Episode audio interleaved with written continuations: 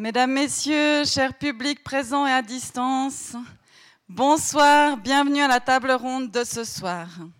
Celle-ci veut faire le point sur l'état de nos relations avec l'Union européenne après l'abandon de l'accord cadre.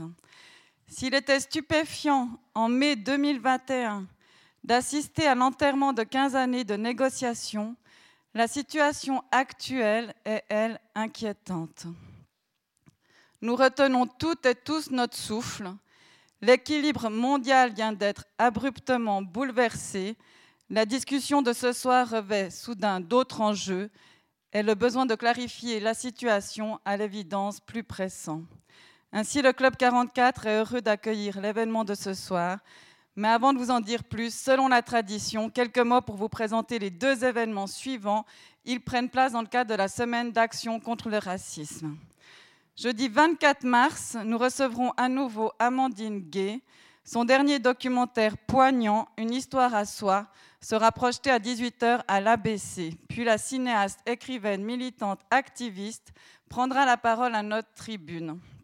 À travers le récit de différentes histoires d'adoption transnationales, elle nous interroge sur ce que c'est faire famille aujourd'hui. Le 31 mars, le professeur de sociologie Eric Fassin tentera de montrer comment, de l'autre côté du spectre, non au niveau du noyau familial, mais à celui des institutions étatiques, le racisme se perpétue.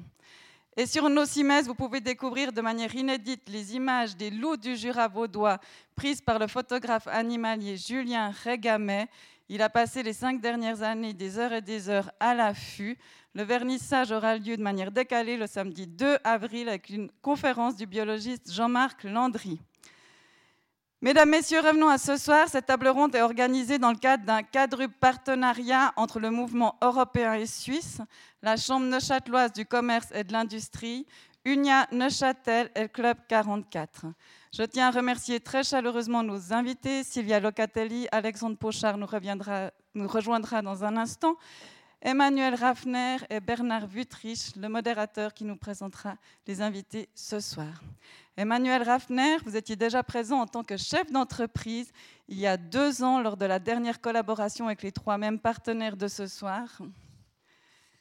Et pour mémoire, il s'agissait de notre ultime événement, pour ceux qui étaient là, avant l'arrêt brutal de nos activités.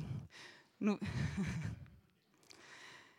Venions de fêter les 75 ans d'un lieu qui n'avait jamais dû fermer ses portes, un lieu créé en 1944 au sortir d'une guerre à la barbarie indicible, un lieu créé pour lutter contre les dangers de polarité figée, des prises d'otages mentales, un lieu où la parole peut et doit être libre.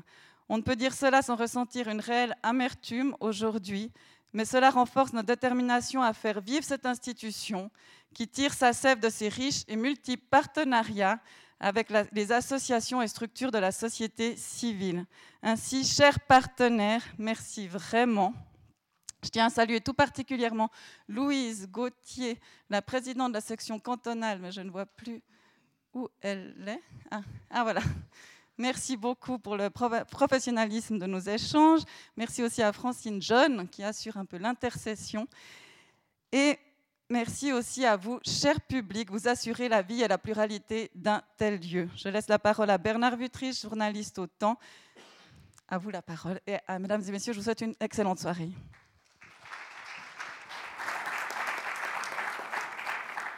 Merci, Madame Zwallen. Mesdames et messieurs, euh, la Suisse a l'Europe dans le cœur, mais est-ce qu'elle l'a dans la tête? C'est la question qu'on va se poser ce soir. La Suisse a l'Europe dans le cœur, les villes ont la Suisse dans le cœur, puisqu'il euh, y a beaucoup de villes qui ont décidé de donner à une place, une avenue, le nom de l'Europe. Il y a une place de l'Europe à Berne, il y en a une à Lausanne, il y en a même une à Sierre, il y a un espace de l'Europe à Neuchâtel, il y a une promenade de l'Europe à Genève, il y a une avenue de l'Europe à Fribourg, il y a une allée de l'Europe à Zurich. Puis je me suis dit, mais vu l'état du dossier, il doit quand même bien y avoir une ville en Suisse qui a donné euh, le nom de l'Europe à une impasse il doit y avoir une impasse de l'Europe quelque part. Alors j'ai fait des recherches, j'en ai trouvé absolument aucune en Suisse, j'en ai trouvé une dizaine en France, qui sont souvent des ramifications d'une avenue de l'Europe et qui sont dans des villes dont j'avais personnellement jamais entendu parler, mais il y en a une qui m'a intrigué. Il y a une commune qui s'appelle Cessy, c'est dans l'Ain, c'est à 5 km de la frontière suisse, et cette commune a une impasse de l'Europe. Et vu le nombre de frontaliers qui habitent à Cessy, je me suis dit là, il y a sûrement une idée un peu cachée. Alors nous allons débattre de cette impasse et de la manière d'en sortir euh, ce soir avec nos trois invités que je vais euh, brièvement euh, vous présenter. Euh, je commence par euh, Emmanuel Raffner, qui est propriétaire et directeur du groupe euh, l'AONR, qui est président de la Chambre neuchâteloise du commerce et de l'industrie, et qui, vous me corrigerez si mes renseignements sont inexacts, mais vous avez dirigé des entreprises horlogères et occupé des fonctions dirigeantes dans la finance et la fabrication de bracelets en cuir. Voilà. Et vous êtes licencié en droit de l'Université de Strasbourg. Voilà, donc merci Google. Euh, Sylvia Locatelli, vous représentez le syndicat UNIA, vous, êtes, vous, en êtes la secrétaire régionale à Neuchâtel, vous êtes juriste diplômée de l'Université de Neuchâtel, conseillère générale socialiste à la Chaux-de-Fonds, vous avez aussi été députée au Grand Conseil et vous avez présidé le Parti socialiste neuchâtelois. Et j'accueillerai euh, plus tard euh, le dernier invité, Alexandre Pochard, qui nous a averti il y a une vingtaine de minutes que le train dans lequel il se trouvait n'irait non seulement en direction de l'Europe, mais même pas en direction de la Chaux-de-Fonds. Il est bloqué au, au Genevet et nous avons organisé un déplacement pour qu'il puisse euh, nous rejoindre. Alors, impasse, l'impasse. Où est-ce qu'on en est avec ce dossier? Ça vaut peut-être la peine de rappeler deux, trois choses. La date du 26 mai 2021, je pense que vous l'avez toutes et tous en tête, c'est le jour où le Conseil fédéral décide de manière totalement unilatérale euh, de stopper les négociations pour un accord cadre institutionnel. Je rappelle brièvement, on y reviendra peut-être plus en détail plus tard, les trois euh, sources de, blocage. Il y a d'abord le droit de la citoyenneté.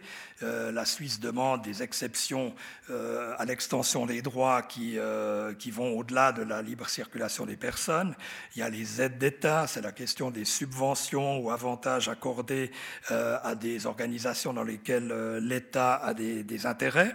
Et puis il y a la protection des salaires avec les mesures d'accompagnement qui garantissent ces salaires. Ce sont les trois euh, pierre d'achoppement. Il y avait aussi euh, le règlement des litiges avec la Cour de justice européenne. C'était aussi euh, un élément qui a provoqué des blocages. Euh, le Conseil fédéral savait depuis un, moment que ça allait probablement mal tourner. Vous vous, souvenez que l'Union européenne avait déjà pris un certain nombre de décisions qui pénalisaient certains secteurs de l'économie. Il y avait la reconnaissance boursière et puis il y a eu également l'exclusion du processus européen d'homologation des entreprises qui fabriquent des technologies médicales. Ça, c'était déjà un grand problème. Donc le Conseil fédéral, euh, lui, euh, savait que probablement que si prenait certaines décisions, ça allait se compliquer. Et le Conseil fédéral a pris cette décision sans vraiment avoir de, plan B. Ça, c'est ce qu'on on, a, on a, on a réalisé après coup, c'est que euh, le coup n'avait pas été anticipé. On ne savait pas exactement ce qu'on allait faire. il y a des plans B qui ont été présentés, notamment l'ancien secrétaire d'État Michael Ambul qui proposait euh, une solution institutionnelle un peu plus souple que celle que l'Union européenne voulait, voulait proposer. Et puis, euh, il mettait comme dans la balance pour que ça soit accepté à Bruxelles une pérennisation de l'aide à la cohésion, c'est ce milliard que la Suisse verse chaque année euh, aux pays euh, nouvellement arrivés dans l'Union européenne. donc là, il proposait de passer à 5 milliards. C'était une somme assez considérable. 5 milliards sur 10 ans, ça fait donc un doublement de ce qui était prévu.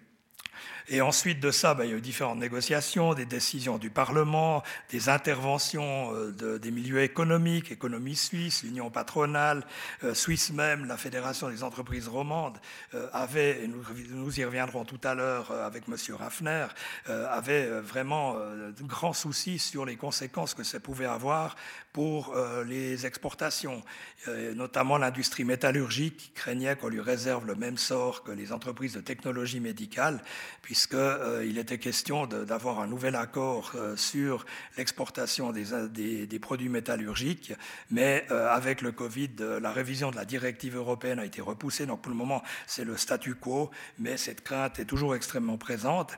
Puis il y a eu la mobilisation alors des milieux de la, recherche et des, universités par euh, euh, Yves Lukiger, Michael Engartner, qui sont respectivement présidents de Suisse Industrie et présidents du Conseil des EPF.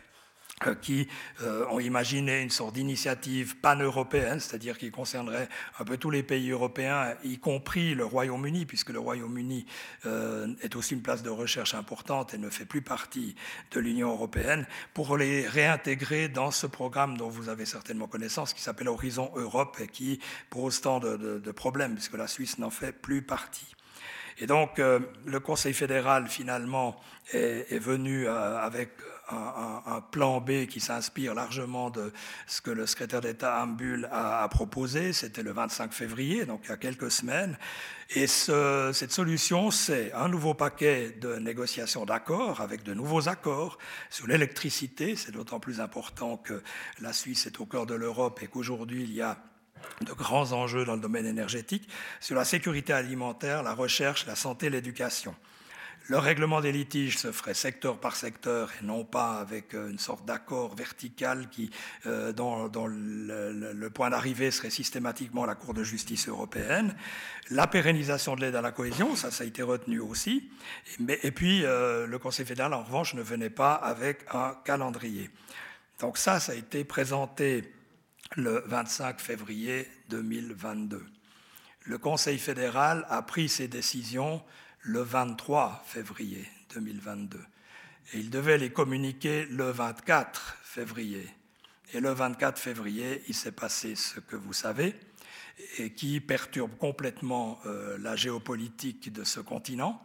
Et le Conseil fédéral s'est posé la question, qu'est-ce qu'on fait? On a décidé euh, hier de, présenter notre plan B. Donc finalement, ils ont repoussé d'un jour la présentation de ce plan B. Et puis, il faut bien reconnaître que depuis le 25 février, plus personne n'en parle. Et c'est vrai que la guerre en Ukraine a pour conséquence que le dossier suisse se retrouve désormais tout en bas de la pile des priorités euh, pour l'Union européenne. La Suisse comptait sur la présidence tournante française pour le premier semestre 2022. Vous savez que l'Union européenne a une présidence tournante, ça change un, nouveau pays tous les six mois. Mais là, évidemment qu'entre les élections présidentielles et la guerre en Ukraine, le gouvernement euh, de M. Macron a d'autres choses à faire euh, que de se préoccuper de la, petite Suisse. Et puis, euh, la prochaine présidence tournante, ça sera la République tchèque. Et vous avez certainement vu aussi que la République tchèque est extrêmement accaparée par la crise en Ukraine. Donc euh, ça devient très très compliqué euh, pour que ce plan B soit suivi d'effets à, moyen, à court terme et probablement aussi à moyen terme. Euh, à Bruxelles, ce plan ne convainc pas. Il ne convient pas non plus, puisqu'il ne reprend pas certains éléments absolument centraux pour l'Union européenne, tels que le règlement des litiges et puis le cadre institutionnel. Et donc, à partir de là, on risque sur le dossier européen un, enlisement euh, assez sérieux. Donc il y a vraiment une divergence d'approche qui est absolument fondamentale entre Berne et Bruxelles. Et puis ben, le calendrier fait qu'aujourd'hui, on ne parle plus beaucoup de ces questions-là. Quand est-ce que ça se débloquera? Qu'est-ce qu'on peut espérer? Alors ce soir, vous entendrez les attentes de, des milieux que représentent nos trois invités, c'est-à-dire euh, l'économie, l'industrie d'un côté, la recherche, les hautes écoles de l'autre, les syndicats également, pour voir comment eux voient la chose, quelles sont leurs attentes. Mais je pense qu'il faut prendre acte du fait que euh, c'est bloqué pour pas mal de temps. On ne sait pas combien de temps la guerre en Ukraine durera. Et quelle que soit sa durée, il y aura de toute façon après ça une phase de reconstruction et puis euh, dans un cadre géopolitique qui sera plus du tout le même qu'avant. Donc euh, voilà, moi personnellement, euh, j'ai un certain nombre de craintes à ce niveau-là. Je pense qu'on va, ça arrangera d'ailleurs certaines personnes, hein, que certains partis politiques, que rien ne change et rien ne bouge et qu'on continue sur les bases actuelles. Mais il faut juste pas oublier que l'Union européenne, et je l'ai évoqué avec la métallurgie, avant avec les dispositifs médicaux, a des, acteurs, des accords sectoriels qui arrivent à échéance à certaines dates. Et c'est là que le Conseil fédéral devrait être extrêmement vigilant pour ne pas euh, subir tout à coup des décisions qui seraient totalement contre-productives. Voilà. Eh bien, ça tombe à point nommé puisque M. Pochard nous rejoint.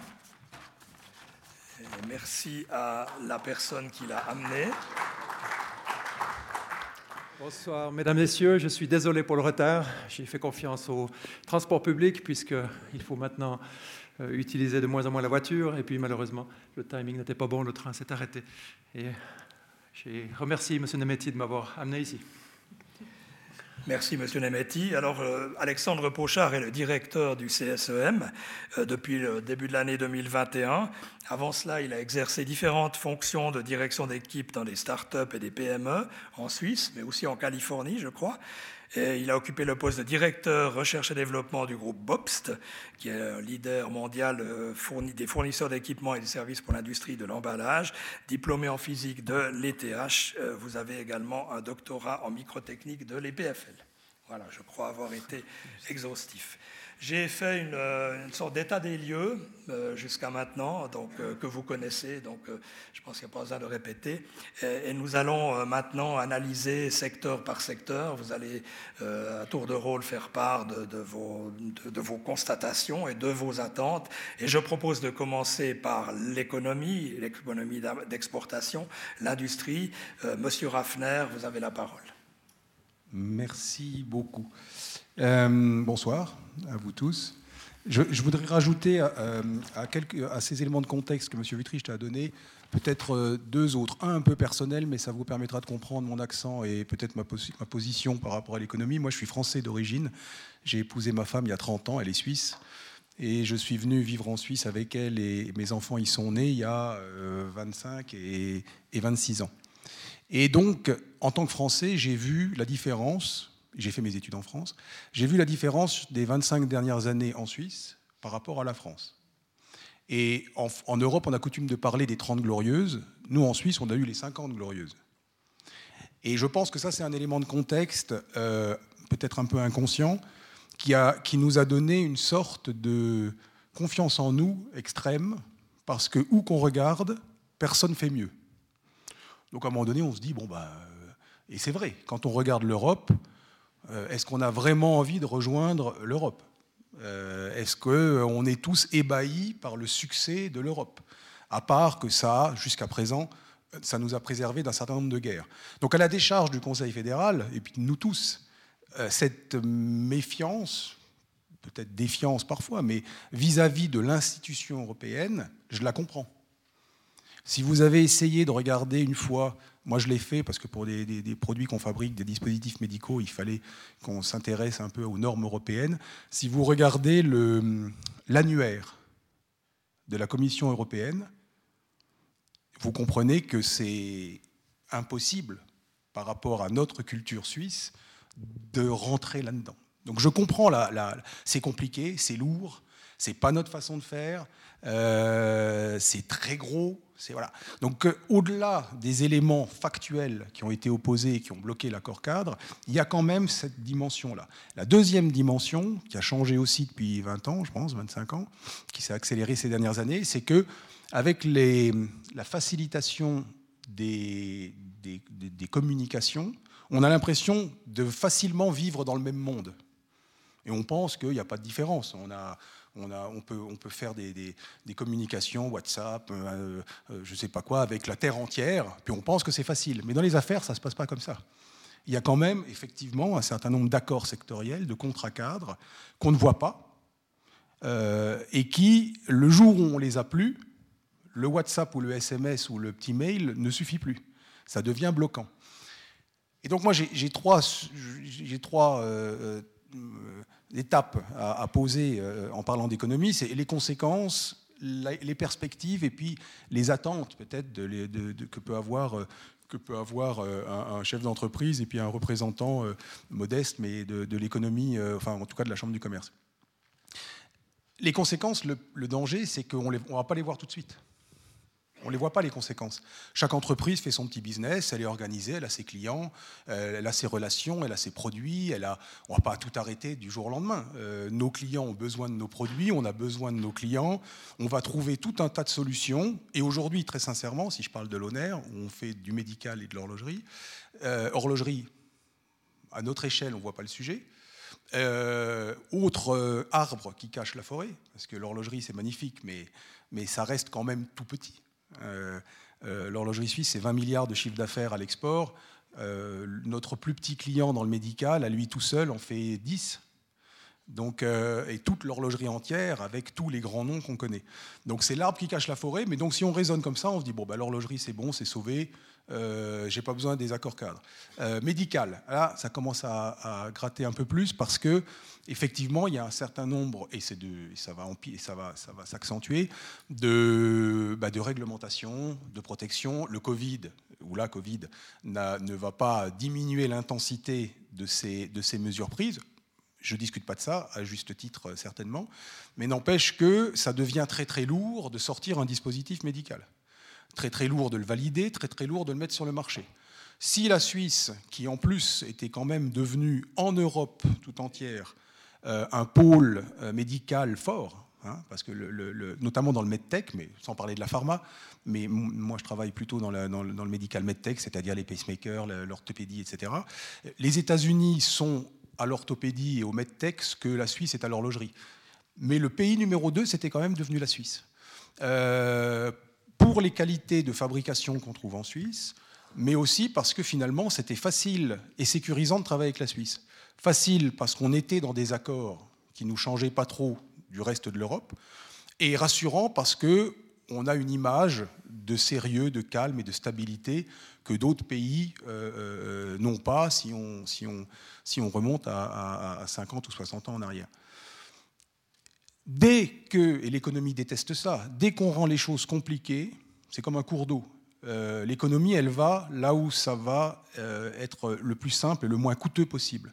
Donc aujourd'hui, on ne va pas le voir, mais les nouveaux produits, les nouveaux développements, les, nouvelles entreprises, les nouveaux centres de recherche, euh, on ne le saura même pas. Ils vont pas nous appeler en disant tiens, on a fait une décision de conseil d'administration, on va mettre notre centre de recherche en Irlande. Euh, ils vont pas nous le dire. Il va juste pas venir le centre. Euh, et parfois même, on sera même plus partie prenante de, la discussion.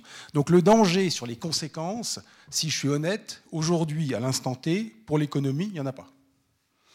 Mais sur la durée, avec le renouvellement des accords sectoriels, où on, prend le risque de ne pas savoir exactement s'ils vont être renouvelés ou sous quelle forme, et petit à petit, cette petite musique qui va dire, ouais mais attends, en Suisse... Euh, je ne parle pas des autres votations, on n'est pas, là pour parler de ça, mais ça brasse un peu plus que ça ne l'était avant. Est-ce que les Suisses qui ont fait la Suisse d'aujourd'hui sont toujours là? Euh, Est-ce qu'on a la même Suisse qu'avant? Et ces questions-là, euh, dans les conseils d'administration, dans les directions d'entreprise, les gens se les posent. Parce que quand on vient investir dans un pays, euh, on le fait, les grandes entreprises le font sur la durée même si on en a vu certaines euh, quitter rapidement euh, les endroits où ils avaient investi, certes, mais quand même fondamentalement, on ne vient pas juste parce que euh, c'est une opportunité du moment. Et donc là, il y a ce risque-là. Ça, c'est les conséquences, je ne peux pas les chiffrer, c'est ça le piège de la chose, c'est qu'on ne peut pas les chiffrer, on ne peut pas dire, oui, ben voilà, à cause de la, fin des, accords cadres, l'honneur a perdu 20% de chiffre d'affaires. Non. Ou Rolex, ou, ou, ou Philippe Maurice, ou je ne sais pas qui.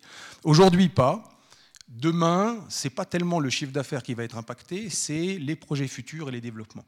Je pense que le vrai danger, il est dans l'incertitude, que cette rupture, qui est quand même l'inverse, enfin je ne veux pas donner aux Suisses des leçons de suicitude, mais c'est quand même un peu l'inverse de l'attitude normale du Conseil fédéral.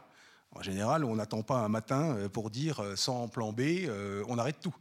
Euh, bon, bah, ils ont tout arrêté. Et le problème, c'est que euh, repasser le plat va être compliqué. Maintenant, moi, j'ai un naturel optimiste. Ce que je sais aussi des quelques personnes, j'en connais pas beaucoup, mais qui, ont affaire aux autorités européennes, En fait, fondamentalement, et c'est peut-être ça aussi l'autre facteur qui a, mis le Conseil fédéral en confiance, c'est qu'en Europe, on nous aime bien quand même. Il n'y a que Sarkozy qui, était, qui, détestait les Suisses, mais à part ça, euh, l'Europe aime bien la Suisse, fondamentalement. Donc là, il y, a, heureusement, il y a quand même une voix, plus que l'Angleterre. Euh, L'histoire le prouve. Donc là, on a quand même un espoir. Euh, J'en suis aux perspectives. L'espoir, c'est que on arrive calmement et raisonnablement à refixer les bases, à réexpliquer. Les temps changent. Hein. Euh, L'Ukraine, malheureusement, en, en, est un exemple, mais même sans l'Ukraine, euh, les 24 derniers mois qu'on a vécu, le monde bouge très vite. Et la stabilité de la Suisse, son positionnement, comme l'a dit M. Wittrich, la Suisse, c'est l'Europe. Euh, le problème de l'Europe, c'est qu'on ne sait pas de quoi on parle. Est-ce qu'on parle du Conseil euh, européen? Est-ce qu'on parle de politique? Est-ce qu'on parle d'économie? Est-ce qu'on parle d'armée? Parce que maintenant l'Europe parle d'armée. Euh, est-ce qu'on parle de, de, quoi on parle? De quelle Europe, Ou est-ce qu'on parle des peuples? Si on parle des peuples, la Suisse est européenne. Euh, sans Napoléon, la Suisse serait sûrement pas comme elle est aujourd'hui. Donc on est européen, mais on a une défiance parce qu'il y a un machin, comme disait De Gaulle, qui s'est mis en place et puis qui se nourrit de lui-même. Ça, c'est vrai quand même. Hein. Euh, qui se nourrit de lui-même en essayant de faire du bien, mais qui, à un moment donné, est dépassé par sa propre structure. Et ça, c'est la défiance que nous, Suisses, on a. Parce qu'on aime les choses claires, on aime avoir un interlocuteur. Euh, aller en France et essayer de, parler à un responsable du fisc. Il n'existe pas vous allez passer par un répondeur téléphonique, puis un ordinateur qui va vérifier que vous n'êtes pas un robot, avant de pouvoir peut-être prendre un rendez-vous dans six mois au fin fond de Montbéliard pour trouver quelqu'un qui en arrêt maladie. Euh, euh, en Suisse, c'est pas comme ça. Non, mais c'est un exemple un petit peu caricatural pour, pour un peu de, pour pas être trop trop plombant. Mais euh, en Suisse, c'est pas comme ça on a un problème, on a un interlocuteur. On est habitué à ça. Et donc, c'est ça qui, explique aussi ce, ce, qui nous a paru peut-être un peu délirant, mais comme l'a dit M. Utrich aussi, on pouvait s'y attendre, qu'à un moment donné, on a dit maintenant stop. Euh, maintenant, les perspectives, c'est quand même de revenir à la table, d'essayer de le faire sans, parce que c'est souvent le piège quand on va trop loin dans une négociation. C'est vrai euh, dans un couple, avec ses enfants, à l'usine, avec ses collaborateurs ou avec des clients ou avec n'importe qui. On pousse le bouchon trop loin, revenir en arrière, parfois, on ne le rattrape pas. Donc là, euh, il va, ou alors on le rattrape, ça nous coûte beaucoup plus cher que si on n'avait pas tout stoppé. Euh, mais il y a quand même cette perspective-là qui m'amène aux attentes. L'attente de l'économie, c'est de remettre l'ouvrage sur le métier euh, et de recommencer à discuter. Euh, les points, si on les prend individuellement, qui ont fait que l'accord cadre a bloqué, on peut tous les comprendre. Mais n'oublions pas la perspective globale. Parce que si aujourd'hui en Suisse, on est en plein emploi, euh, si on a la possibilité de payer des salaires euh, localement et à, certains endroits peut-être insuffisants, mais globalement, si on se compare à, à n'importe lequel de nos voisins, euh, euh, on a une industrie qui fonctionne, on a une économie qui fonctionne, on arrive à payer des salaires. Ici, on est dans une zone frontalière, donc on a la problématique frontalière, mais si on va au fin fond de la Suisse, euh, cette problématique n'existe pas, ou pas vraiment, à part peut-être les saisonniers, enfin on peut toujours rentrer dans le détail, mais fondamentalement, toute cette activité-là, c'est une grande majorité d'étrangers qui nous, qui nous permet de l'avoir. On exporte surtout le canton de Neuchâtel, mais si on raisonne suisse, l'Europe, c'est plus de 50% de nos, de nos exportations. Euh, donc, moi, j'ai ma casquette de président de la Chambre du commerce, et donc on me demande toujours d'être celui qui représente l'économie, c'est logique, mais avec cette mauvaise casquette du patron qui pense qu'à son chiffre d'affaires et à son bénéfice. Moi, je ne pense pas qu'à ça. Je pense aux emplois euh, des gens dans la, dans la, en Suisse en général, mais même à Neuchâtel, on dit c'est un, canton frontalier. Si je prends l'honneur, euh, le, simple, le, simple, fait d'être à Boudry, c'est déjà suffisamment loin pour, pour que j'ai moins de 20% de frontaliers dans le, de, français, pas de frontaliers, de français, je me compte dedans, mais j'habite en Suisse, mais euh, de français dans l'usine. Donc oui, c'est frontalier, mais en même temps, c'est un, un, tissu économique qui est quand même majoritairement peuplé et fait de Suisse. Euh, vous demander de conclure. Voilà. Donc ma conclusion, elle est simple. Mes attentes, c'est de remettre l'ouvrage sur le, sur le métier très vite et de, de montrer des signes d'ouverture, euh, mais sans tomber dans le piège qui serait de payer plus cher demain ce qu'on aurait pu payer moins cher hier. Voilà. En n'arrêtant pas les négociations. Très bien, merci Monsieur Raffner. Euh, Sylvia Locatelli, quelles sont les conséquences de l'abandon des négociations? Quelles sont les perspectives et les attentes du point de vue syndical? Je pense qu'on va trouver passablement de points d'accord euh, avec M. Raffner, ce qui pourrait paraître étonnant comme ça quand on voit d'où on vient l'un et l'autre. Euh, on a au moins un point commun, c'est que nous sommes tous les deux européens euh, d'origine, puisque moi-même je suis espagnole, et donc euh, tous les aléas que vous évoquiez, je les vis aussi chez moi, mais je pense qu'on peut les vivre de temps en temps aussi en Suisse, donc soyons quand même pas trop, euh, trop, fiers de comment fonctionnent toutes nos, administrations, on a aussi nos propres complexités. Pour revenir sur les questions qui nous sont posées, évidemment, en tant que responsable syndical, quand on parle des impacts que ça a sur mon domaine d'activité ou sur notre domaine d'activité au syndicat, ben, les syndicats par définition, ils partout dans l'économie, puisque nous couvrons l'entier de l'économie, en tout cas pour ce qui est de l'union syndicale et de travail suisse, que ce soit dans le privé ou dans le public. Et là, je rejoins effectivement ce qui vient d'être dit par M. Raffner, c'est-à-dire que si on parle de conséquences directes de la décision du Conseil fédéral l'année dernière de, de, mettre euh, fin aux négociations de l'accord cadre, d'abandonner l'accord cadre, eh bien, les conséquences directes, elles ne sont pas lisibles aujourd'hui, on ne les voit pas. On ne les voit pas pour plusieurs raisons. Tout d'abord parce qu'il y a effectivement cet effet retard, parce qu'on n'est pas tout à fait naïf. Euh, on sait bien qu'il y a quelque chose qui peut se préparer et que si on ne sort pas de cette fameuse impasse de l'Europe, euh, si on ne sort pas de cette impasse, eh bien malheureusement, on risque de voir ces effets à plus long terme. Mais aujourd'hui, de manière directe, les effets, euh, on ne peut pas dire qu'on a des licenciements massifs, des licenciements collectifs qui sont liés à la situation avec l'Europe. Euh, on en a eu, mais lié au Covid, ce qui a aussi beaucoup masqué hein, toute, cette situation parce qu'on était quand même aussi dans un contexte très particulier de crise euh, sanitaire, évidemment, mais doublé d'une crise économique. Donc ce qui a quand même un petit peu masqué l'ensemble des, le, reste, on va dire, euh, des, effets qui auraient pu, qui auraient pu être visibles. Et surtout, aujourd'hui, que nous nous retrouvons, alors j'ose pas dire que nous sommes à l'issue de la crise Covid, parce que évidemment chaque fois il y a des rebonds, mais aujourd'hui où on essaye de voir un petit peu le bout du tunnel, on se rend compte que l'économie est extrêmement dynamique. Et nous, ce qu'on ressent plutôt, ou ce qu'on déjà ce qu'on constate au niveau des chiffres, c'est que les exportations n'ont jamais été aussi élevés euh, dans notre pays. En tout cas, depuis, on a même dépassé les chiffres de 2014, qui étaient des années qui étaient absolument records. Et c'est particulièrement important pour nous ici à Neuchâtel parce que l'horlogerie a été particulièrement impactée. Euh, nous, nos membres, les travailleurs, les travailleuses, bah, ils sont mis sous pression parce qu'ils sont appelés à travailler plus encore que d'habitude, avec des horaires euh, fluctuants, avec des choses de ce type-là, parce qu'il y a beaucoup de travail, donc il y a beaucoup de demandes. Donc l'effet direct aujourd'hui, effectivement, on ne le voit pas. Mais là où je rejoins aussi M. Raffner, c'est que s'il ne se passe rien, eh bien l'effet, on va finir par le ressentir un jour ou l'autre, et de toute manière, et comme il l'a très bien dit aussi, à Neuchâtel, c'est quand même deux francs sur trois qui sont gagnés avec l'Union européenne, donc euh, euh, ça risque de nous poser un problème. Au niveau de toujours le domaine d'activité syndicale, les conséquences indirectes cette fois-ci, sont assez intéressantes et ça va me permettre de faire le lien avec les perspectives. Les conséquences indirectes, c'est que, en fait, ça nous a renforcé dans notre, dans notre volonté de construire quelque chose avec les syndicats européens.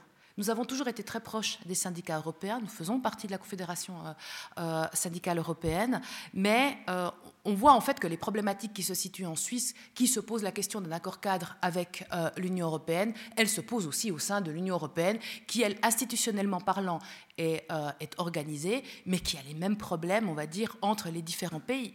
Et donc, il y a des, des, attentes de la part des syndicats, il y a des attentes de la part des travailleurs et des travailleuses européens et européennes que nous avons aussi.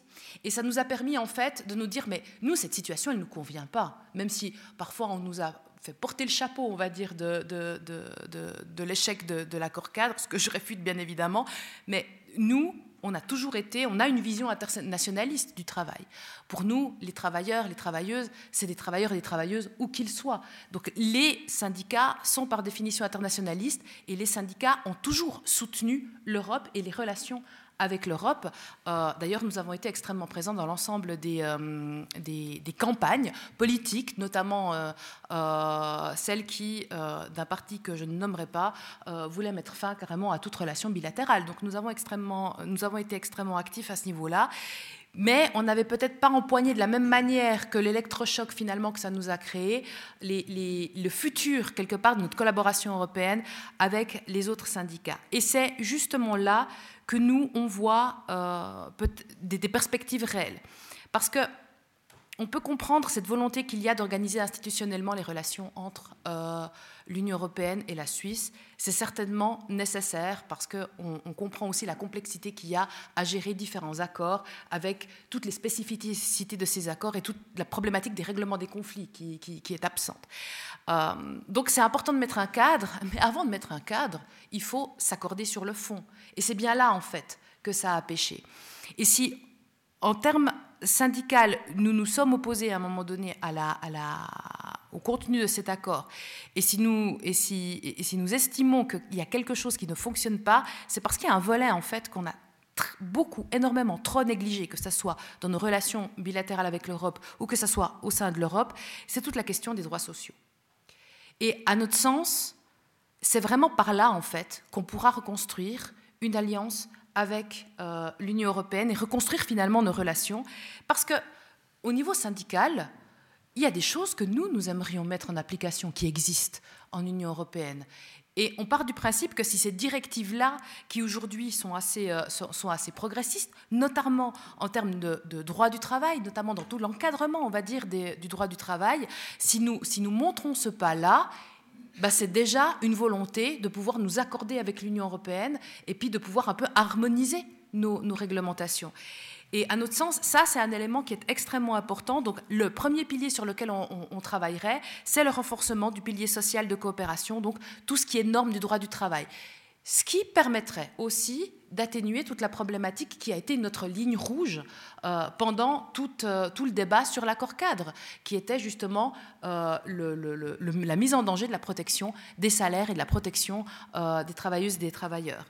Euh, nous sommes évidemment aussi pour renforcer la contribution de solidarité de la Suisse envers l'Union européenne, ça a été évoqué tout à l'heure, mais pour nous c'est aussi une nécessité parce que c'est ça aussi qui permettra finalement déjà d'atténuer les questions de pauvreté, mais aussi de, pouvoir un peu euh, harmoniser. il faudra longtemps avant qu'on puisse harmoniser vraiment les, les, niveaux de vie au sein de l'Union européenne, mais qui permettra un temps soit peu, on va dire, de rééquilibrer le tout et justement d'éviter les immenses distorsions qui aujourd'hui posent de grands problèmes, mais y compris avec nous.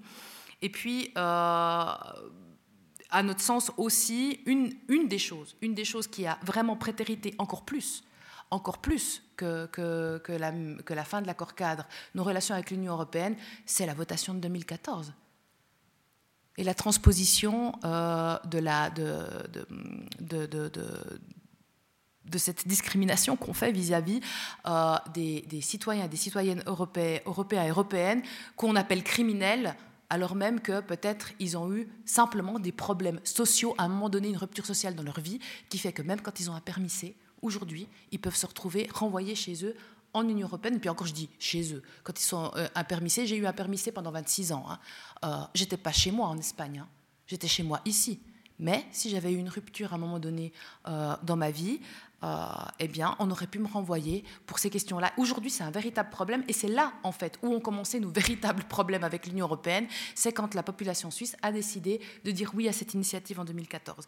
Donc, à notre sens, ça, c'est, quelque chose aussi qu'il s'agit de régler. Puis ensuite, il y a toutes les questions euh, de, de, justice fiscale. Pendant longtemps, on n'a pas pu discuter de ces choses-là avec l'Union européenne parce qu'il n'y avait pas vraiment de volonté, euh, je parle institutionnellement, bien évidemment, pas avec les syndicats, mais institutionnellement, de pouvoir entrer euh, en matière là-dessus. L'Union européenne s'est construite comme une union économique avant tout, avec la liberté du marché qui était le sacro-saint thème qui était mis en avant. Et c'est ça aussi qui nous a mis, euh, qui, quelque part nous a mis en colère et nous a posé un gros problème.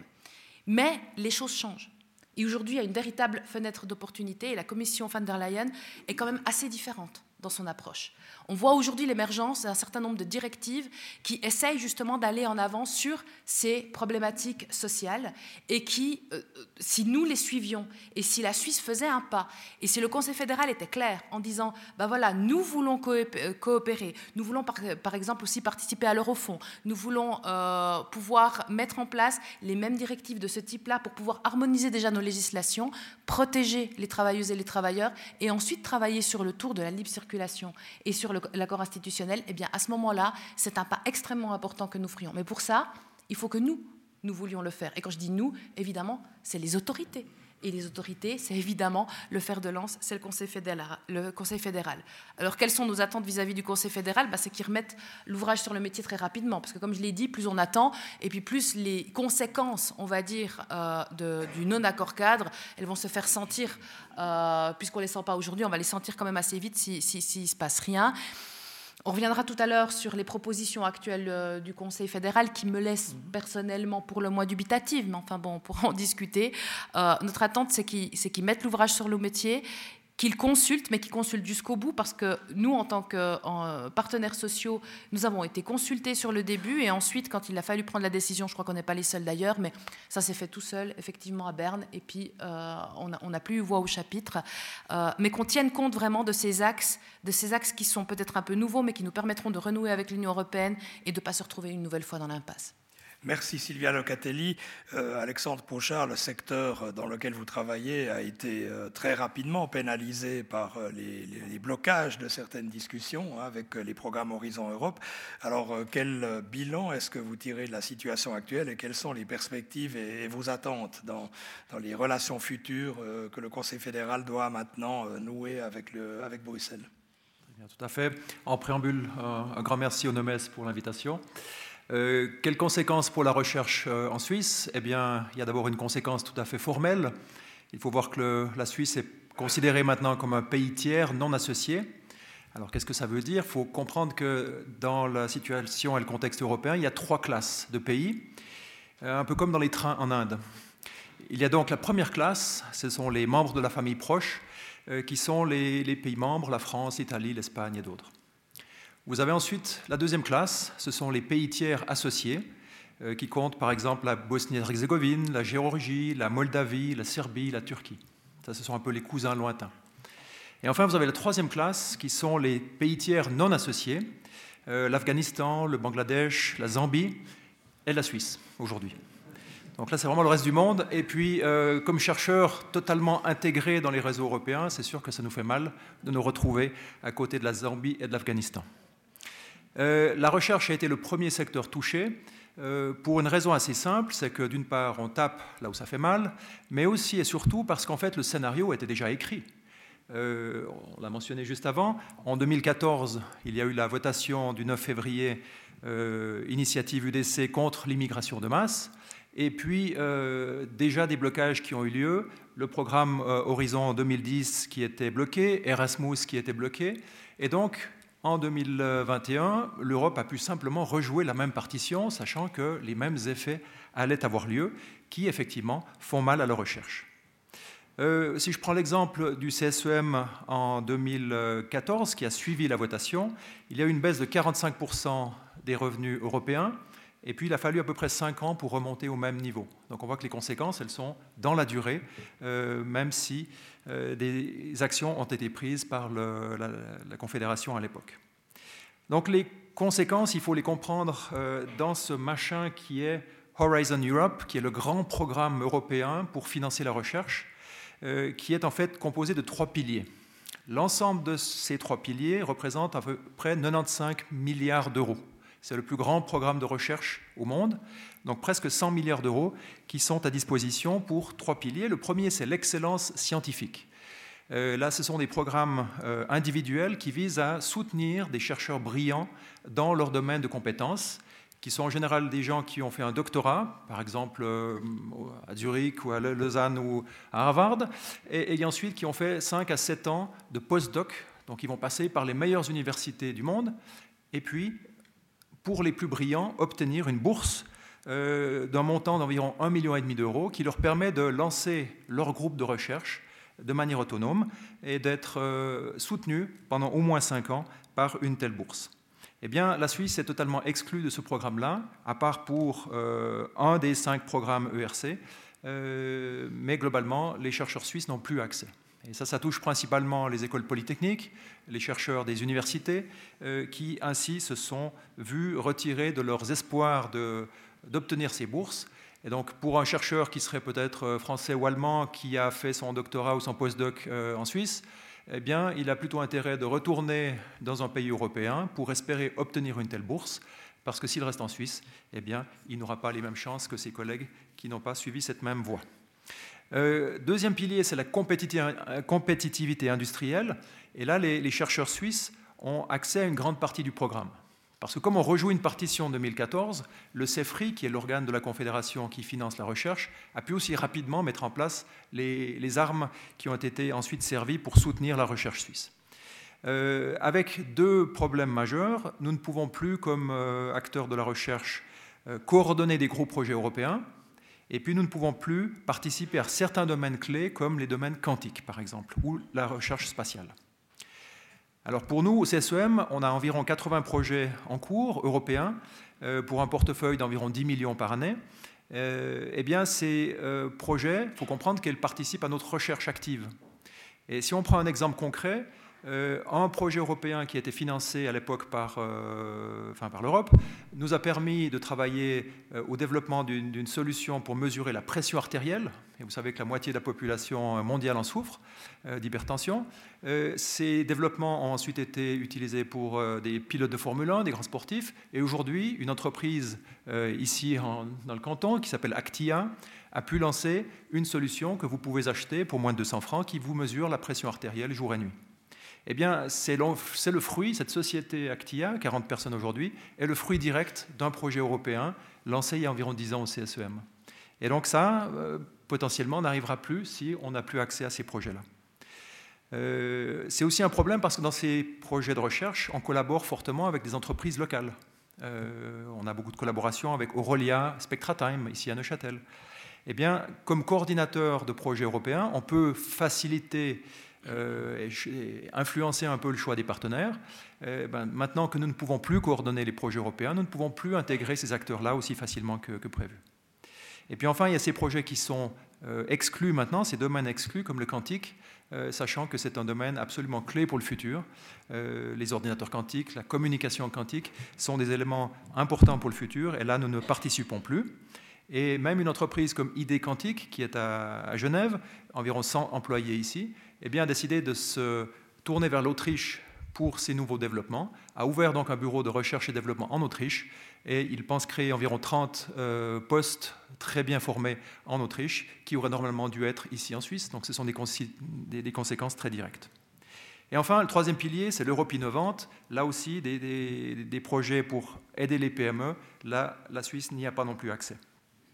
D'autres programmes comme euh, Digital Europe Programme, 7 milliards et demi pour soutenir la digitalisation, un élément absolument clé pour la Suisse également. Là, on en est exclu. Je ne parle même pas de la recherche en fusion nucléaire, le programme ITER, on en est exclu. Voilà un tout petit peu le, bilan. Euh, quelle perspective? Eh bien, euh, on a vu le CEFRI, donc le, gouvernement suisse, a agi relativement vite, comme en 2014, mais avec des solutions qui ne sont pas totalement équivalentes. On a d'un côté des signaux positifs, comme le deuxième milliard qui a été payé pour, euh, pour la cohésion, une initiative dont vous avez peut-être entendu parler qui est Stick to Science, avec des centaines de chercheurs de par euh, l'Europe qui ont euh, signé une pétition pour demander à ce que les choses bougent dans le bon sens.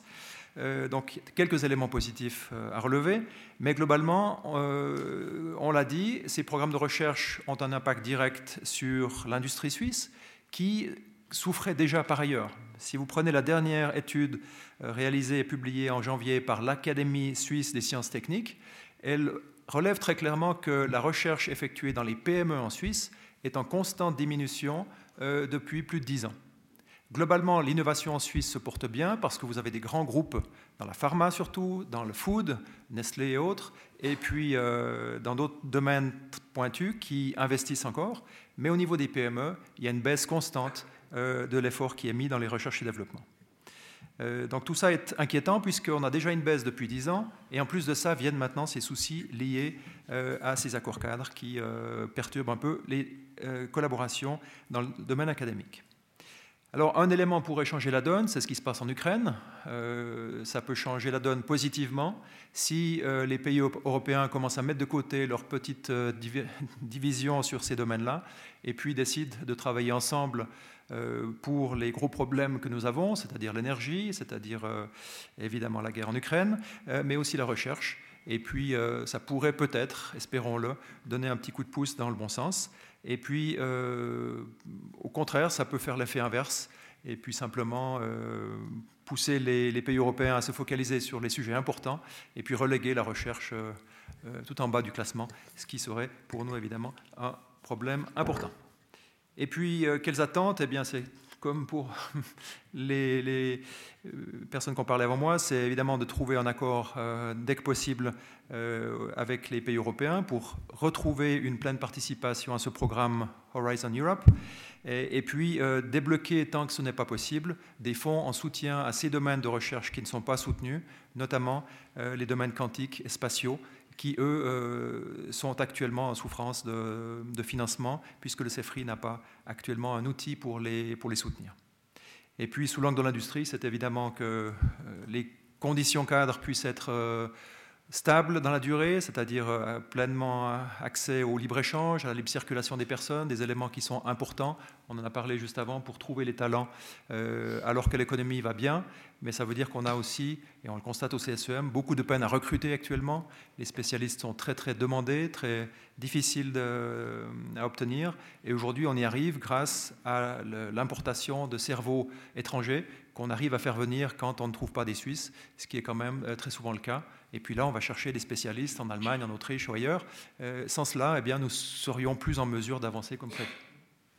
Merci, Monsieur Pochard. Vous savez, c'est peut-être pas si étonnant que, que, la Suisse se retrouve à côté de la Zambie, parce que vous savez que sur le plan international, on a souvent tendance à confondre Switzerland et Swaziland, qui est juste à côté de la Zambie. Donc voilà, peut-être qu'il y a un lien à creuser. Très bien, merci pour ces euh, présentations. Euh, bah, on va passer un peu en revue les, moyens d'atteindre ces objectifs et puis peut-être aussi les questions de, calendrier. Euh, je vais commencer par une question toute simple que je vais vous poser aux trois. Dites-moi sur une échelle de 1 à 10, quelle chance de succès vous donnez aux nouvelles propositions du Conseil fédéral que j'ai rappelées tout à l'heure et qui ont été présentées le, le 25 février? Monsieur Raffner une échelle de 1 à 10 mais, ça répond pas. Je dirais 7, mais ça répond pas à, ça, ne répond qu'à peu de questions finalement. En tout cas, très peu de celles que M. Pochard a, soulevées, euh, que Mme Locatelli a soulevées, même économiques. Mais le point positif, si ça marche, c'est qu'on a recréé, on a retendu la corde. Euh, ou en tout cas renouer la corde. Madame Locatelli alors je ne veux pas être trop pessimiste, mais moi je dirais 4. Mais 4 pourquoi? Parce que euh, finalement, en fait, on n'en sait pas. On a une intention, on n'a pas vraiment de calendrier derrière. On a dit qu'on allait consulter, on n'a pas encore été approché, en tout cas pas sur les partenaires sociaux. Donc pour moi, c'est extrêmement vague pour l'instant. Ça ressemble plus au procès d'attention, enfin au procès d'attention, plus à des intentions qu'on aimait pour montrer qu'on n'a pas oublié qu'il y avait un dossier européen dont il fallait qu'on s'occupe, plutôt qu'une réelle volonté. Donc si ça se transforme en réelle volonté, je veux bien donner une chance à ça. Mais je rappelle aussi que l'Union européenne a, déjà émis le souhait qu'on sorte de ce système. Donc, euh, donc 4, pour moi, franchement, ça ne donne pas beaucoup de chance. Monsieur Brochard Bon, alors je suis un optimiste de nature, mais je dirais 6. Euh, difficile de juger évidemment. L'Union européenne euh, n'a pas sauté de joie quand le Conseil fédéral a fait son annonce. On peut dire que l'accueil fut euh, poli au mieux. Mais d'un autre côté, la communication est mal tombée puisque deux, trois jours après, l'Ukraine se faisait envahir. donc là, il y avait aussi un, un décalage au niveau timing. donc je ne sais pas ce qui se discute à Bruxelles exactement à ce sujet-là. J'entends que les pays sont plus conciliants que Bruxelles. Donc apparemment, les, le retour, j'étais avec un ambassadeur il y, a, il y, a, quelques jours, qui me disait que euh, les retours qu'il a de certains pays sont, très, sont, plutôt positifs en soutien de la Suisse, notamment l'Allemagne et, d'autres euh, pays limitrophes, euh, mais qu'à Bruxelles, la position est beaucoup plus dure. Et, peut-être qu'on veut aussi là, il faut, penser aussi qu'il y a eu Brexit entre deux aussi, et puis l'Union européenne est, quelque part amenée à traiter des sujets complexes en vue aussi de ce que va faire l'Angleterre. Et donc, euh, ils veulent aussi peut-être utiliser ce, cet euh, accès avec la Suisse comme, euh, comme, exemple pour éviter que ça déraille aussi avec l'Angleterre.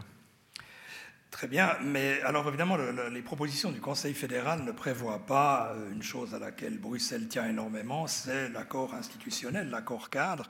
Euh, Emmanuel Raffner, vous donnez 7 sur 10 de, chance, alors qu'un accord qui n'a pas ce volet-là, est-ce qu'il n'y a pas le risque que cet accord capote précisément parce qu'il n'y a pas d'accord cadre institutionnel? Et puis, est-ce que de votre point de vue, il faut cette, ce cadre institutionnel? Moi, je ne suis pas un spécialiste des négociations internationales, mais là, j'aurais envie de dire que c'est peut-être pas idiot de ne pas avoir remis tout de suite ce qui fâche.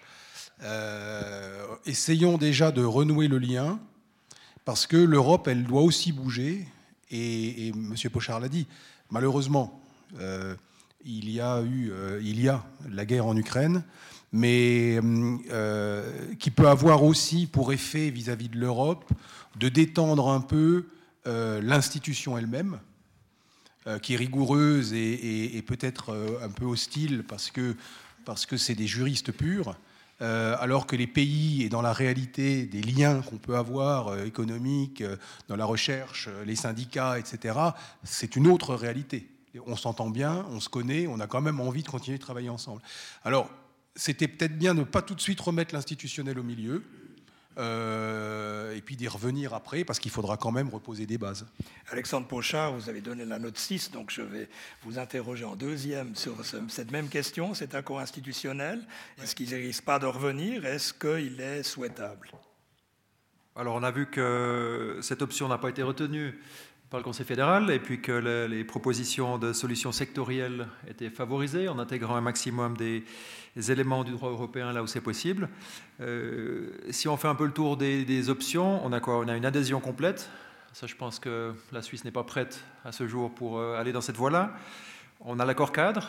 Là, le Conseil fédéral a fermé la porte. Donc maintenant, il ne peut pas revenir en arrière. En tout cas, pas tout de suite. Euh, on a les solutions sectorielles qui sont poussées. Et puis on a un délitement ou un Brexit à la Suisse à l'autre extrême. Euh, donc si on est, élimine les deux options euh, maximales, l'adhésion à l'Union européenne qui je pense n'aurait pas d'adhésion euh, massive de la population aujourd'hui, et puis on ne veut pas non plus se séparer de l'Europe puisqu'on est au cœur de cette, de cette Europe-là, il nous reste les deux solutions du centre, l'accord cadre, les solutions sectorielles. Pour le premier, le Conseil fédéral a fermé la porte. Il ne reste plus grand-chose euh, sur la table comme option. Et je pense que c'est un peu la dernière qu'ils ont actuellement. On va y revenir. Sylvia Locatelli. Comme je l'ai dit tout à l'heure, je pense que déjà le gouvernement doit voir quel type de relation il veut avoir avec l'Union européenne et s'il y a une nécessité d'accord cadre ou pas. Il a fermé la porte à cet accord cadre, soyons clairs, mais ça ne veut pas dire qu'il a fermé la porte à d'Eternam, moi c'est en tout cas pas comme ça que je l'ai compris, à un, accord, à un accord institutionnel qui règle justement les éléments qui nous manquent aujourd'hui, notamment les questions de règlement des litiges, comme on le disait tout à l'heure.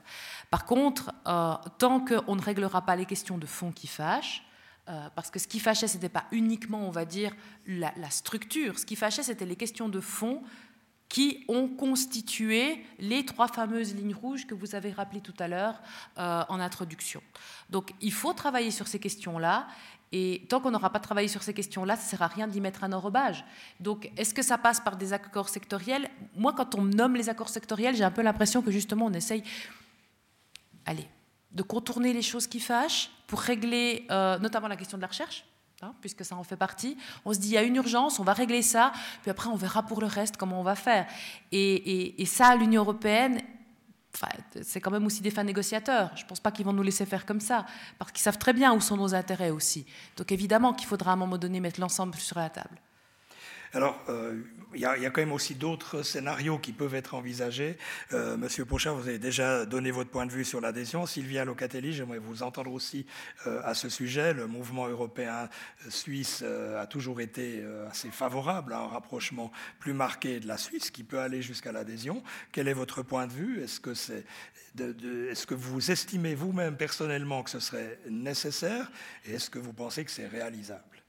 Alors moi, personnellement, Sylvia Locatelli, et non pas la représentante des syndicats, je pense qu'un jour ou l'autre, on y arrivera et qu'on doit y arriver. J'ai toujours été une Européenne convaincue, mais je pense aussi, euh, comme ça vient d'être dit par M. Pochard, que ce n'est pas le moment. C'est, outre le contexte qu'on vit actuellement, euh, qui évidemment euh, fait de cette question une question pratiquement anecdotique par rapport au contexte mondial, euh, aujourd'hui c'est pas le moment parce qu'on voit aussi qu'au sein de l'Union, il, y a, il y a des problématiques qui ont peut-être pas été prises suffisamment au sérieux pendant des décennies, qui commencent justement à, à se régler et qui permettraient ensuite peut-être de créer le terreau qui un jour nous fera adhérer. Mais euh, à terme, très vraisemblablement, on y arrivera. Maintenant, si je me mets dans ma casquette euh, syndicale, bah, c'est pratiquement le même avis. En fait, l'Union syndicale a toujours dans ses perspectives euh, l'adhésion. C'était un des, objectifs dans ses statuts. Mais aujourd'hui, l'Union syndicale euh, estime que ce n'est effectivement pas le moment. Et en tout cas pas avec les éléments qui demeurent, qui, qui restent très problématiques au sein de l'Union européenne. Monsieur Raffner, l'adhésion, c'est un scénario qui vous semble réaliste, qui vous semble souhaitable? Il est, ni souhaitable ni réaliste à court terme parce que la vision que j'ai moi, c'est que tout petit que peut être la Suisse, la maturité fédérale de la Suisse est 100 fois plus grande que la maturité fédérale de l'Europe. C'est un, bébé l'Europe. Euh, et, c'est un bébé qui s'est construit ensuite, en plus, euh, et à juste titre, euh, pour éviter une troisième guerre mondiale. Euh, que peut-être malheureusement on n'évitera pas parce qu'on a oublié que c'est pas l'Europe qui décide, c'est l'OTAN et les États-Unis. Et euh, elle s'est pas constituée sur les peuples, pas vraiment. Elle s'est constituée sur deux peuples qui étaient en guerre et on a essayé qu'ils ne le soient plus. Euh, donc la maturité n'est pas là. Euh, et donc nous rejoindre l'Europe, c'est quoi? Ça veut dire quoi? Quelle va être notre influence politique? On pourrait en avoir une, mais elle ne sera jamais écoutée. Euh, financièrement, oui, il y aura quelques milliards de plus que si euh, la Zambie rejoint l'Europe. Euh, mais à part ça, et c'est pour ça que j'y crois pas, et je pense qu'inconsciemment, c'est pour ça que le peuple n'y croit pas non plus. C'est pas une défiance parce que c'est parce que culturellement, ça, on n'est pas prêt. Et l'Europe peut évoluer, on l'a dit, et elle évoluera, mais c'est trop tôt. Alors, il y a encore d'autres pistes qui peuvent être explorées. Le Conseil national, enfin le Parlement en général, se mêle aussi euh, à la discussion. Il a toujours reproché au Conseil fédéral de ne pas le consulter euh, suffisamment. Il a adopté euh, avant-hier une initiative parlementaire qui demande un droit de regard un peu supplémentaire avec éventuellement la création d'une commission des relations européennes. Mais avant ça, ce même Conseil national a adopté une motion qui est passée relativement inaperçue qui demande de relancer l'option de l'espace économique euh, européen. Les, euh, là, je commence par vous, comme représentant de l'économie, Emmanuel Raffner, l'espace économique européen, c'est une piste possible?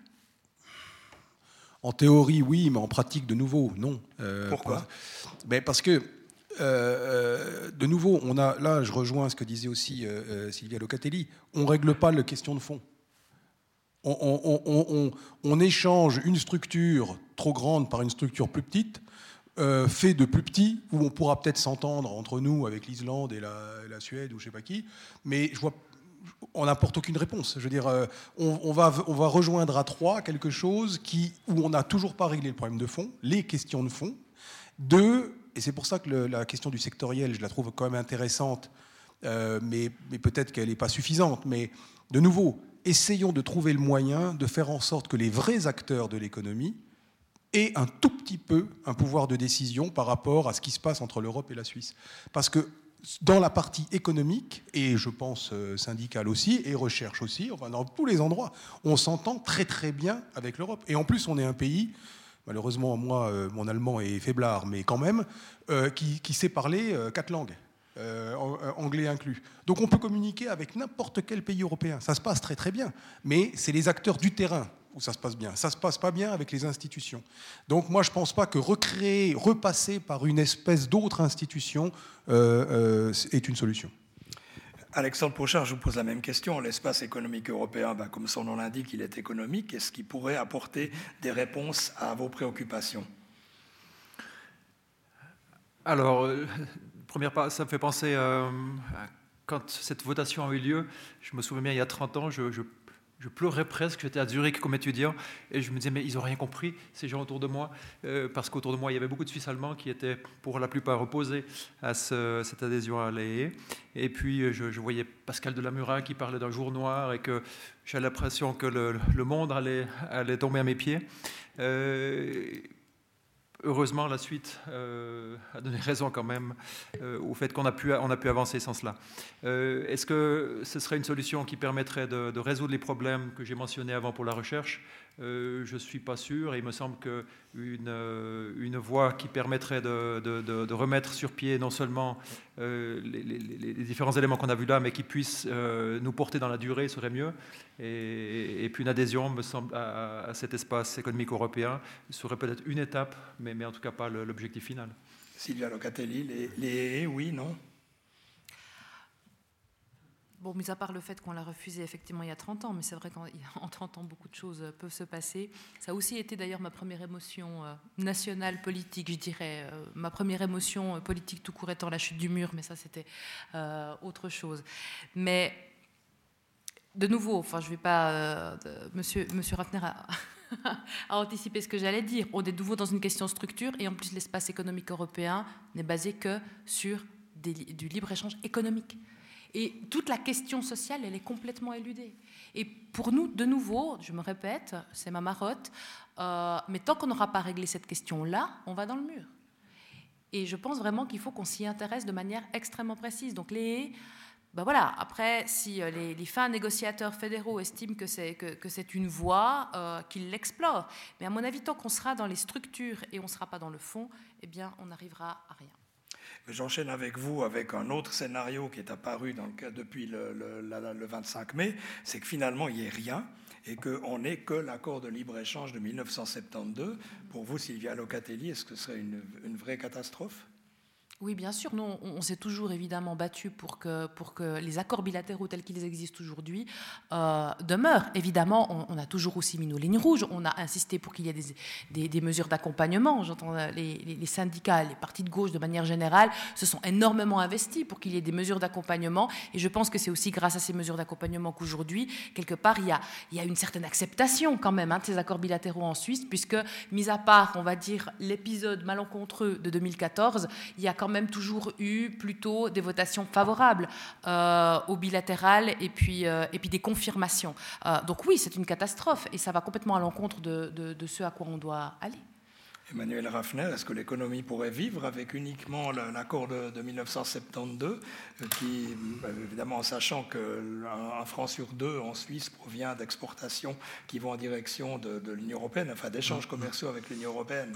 Moi, je réponds non par principe, parce que en économie, le statu quo, c'est reculer et, voir disparaître. C'est obligatoire. Si, je prends un exemple tout simple d'une entreprise, euh, une entreprise, elle doit faire des investissements. Alors souvent, c'est du matériel, mais c'est aussi des hommes, de la formation, etc. Le statu quo là-dessus, vous laissez, vous laissez passer 3 à 5 ans, l'entreprise est morte. Parce qu'on ne rattrape pas ce qu'on n'a pas fait. On ne rattrape pas la formation qu'on a oublié de faire au personnel. On ne rattrape pas la mise à niveau qu'on a oublié de faire, même aux meilleurs formés de, l'entreprise. On ne rattrape pas les investissements qu'on n'a pas fait au fur et à mesure. Donc le statu quo, en particulier, alors en plus quand on parle quand même d'un espace euh, économique et politique et, social aussi grand que ça, nous exclure. Statu quo, c'est nous exclure finalement. Euh, et donc moi, je, de toutes les solutions, pour moi, c'est la pire. Alexandre Pochard J'abonde dans ce sens. Pour moi, c'est impensable de, rester dans ce, mode-là. Il faut sauver l'immeuble, mais, mais, avec un accord rapide. Mais ensuite, il faut construire avec nos, partenaires, nos voisins.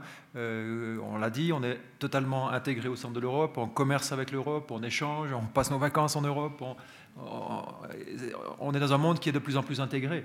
Euh, et donc, on doit aussi traduire cette intégration euh, dans des accords qui soient pérennes et qui nous permettent de travailler pour l'industrie, pour euh, le commerce, euh, mais aussi pour euh, les travailleurs, pour que les, conditions soient, bonnes pour, pour notre contexte qui, au final, porte notre, notre prospérité. Alors avant de passer aux questions du public, parce que ça sera à vous de, prendre la main dans quelques minutes, il y a quand même un dernier point qui me paraît absolument nécessaire d'aborder. Monsieur Pochard, vous en avez déjà parlé, c'est l'Ukraine. Euh, que, quelles sont les conséquences que vous imaginez euh, de, cette, de cette crise en Ukraine sur les échanges commerciaux, sur la recherche, vous en avez déjà parlé, mmh. sur les échanges financiers, sur euh, le multilatéralisme, le protectionnisme, la coopération entre les hautes écoles. Monsieur Pochard, comment vous qu'est-ce que vous imaginez aujourd'hui? Mais on a quand même vu que le monde a, changé, en tout cas l'Europe a changé très radicalement en très peu de temps.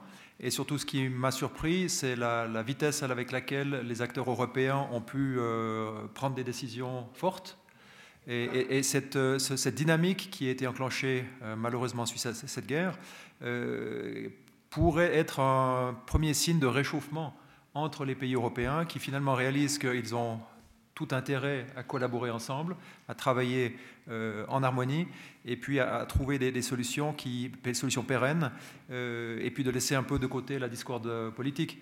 Euh, donc des actions communes fortes qui permettraient de réintégrer la Suisse, notamment la recherche, mais il y a, d'autres gros problèmes comme l'énergie. L'accès à l'énergie devient un, problème majeur, et, cela aussi, il faut qu'on le, le résolve très vite.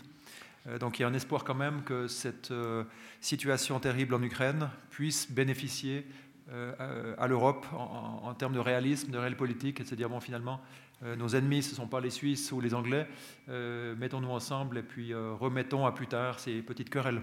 Sylvia Locatelli c'est clair que le visage de l'Union européenne a quand même passablement changé. Là, je suis assez d'accord euh, avec ce qui vient d'être dit, étant donné qu'il y a eu tout d'un coup des décisions qui, ont pu être prises alors qu'on sortait quand même d'une dizaine d'années, euh, on va dire, de bisbis entre les pays avec différentes étapes euh, sur lesquelles je reviendrai. Le fait que la Suisse ait repris les, sanctions semble avoir été extrêmement appréciée par l'Union européenne, soyons clairs. Hein, euh, et, je, pense que si elle ne l'avait pas fait, ça aurait encore creusé notre tombe quelque part. Et là, en fait, on est re-rentré dans le jeu comme étant un partenaire. Euh, maintenant, c'est malheureux qu'on doive s'appuyer sur, euh, sur, sur, ce qui se passe et qui est absolument dramatique pour, pour tirer ses conclusions. Mais en fait, la réalité, elle est là. Par contre, ce à quoi on doit être attentif, c'est qu'évidemment, on ne sait pas de quoi demain sera fait. Et euh, on pourrait se retrouver, même si la situation est quand même un petit peu différente, on pourrait se retrouver au sein de l'Union européenne dans une situation qui pourrait tout d'un coup être à nouveau analogue à ce qu'a créé la crise syrienne ou la crise afghane. Alors d'accord, l'Ukraine, c'est ni l'Afghanistan ni la Syrie, mais on a vu ce que ça a généré quand il a fallu parler des contingents de migrants. Aujourd'hui, tout le monde est ouvert. Euh, on est d'ailleurs beaucoup plus ouvert, même en Suisse, que ce qu'on l'a été pendant, pendant très longtemps pour quiconque. Euh, mais quand euh, si, si le conflit s'enlise et si les gens restent, les questions que ça va poser derrière, eh bien, moi j'attends de voir que vraiment l'ensemble des pays européens et, la Suisse aussi, tout d'un coup se disent oui, alors c'est très bien, on les accueille et puis on met, parce que financièrement, parce qu'économiquement, ça va avoir des impacts. Et ça va être un test aussi pour l'Union européenne de savoir si en fait cette unanimité de façade, qui est un peu une unanimité euh, guerrière aujourd'hui, enfin qui est carrément guerrière, je dirais, même si elle n'est pas clairement entrée en guerre, elle a cette attitude un peu défensive, nous sommes un bloc et, nous y allons, et eh bien qu'elle ne soit pas érodée par les intérêts particuliers qui pourraient intervenir, parce que finalement, ça fait un peu trop d'accueillir euh, des personnes qui n'ont plus de chez eux aujourd'hui. Emmanuel Raffner, comment est-ce que vous abordez l'avenir des échanges commerciaux, des exportations, enfin des, de votre domaine d'activité euh, dans, ce contexte de, géopolitique nouvelle, de crise euh, majeure sur le continent européen? Bon, la, guerre en Ukraine, c'est un drame pour, euh, pour, tout le monde, mais pour les Ukrainiens en particulier. par contre, elle, est elle est révélatrice quand même de l'absence de l'Europe sur les 10 ou 15 dernières années.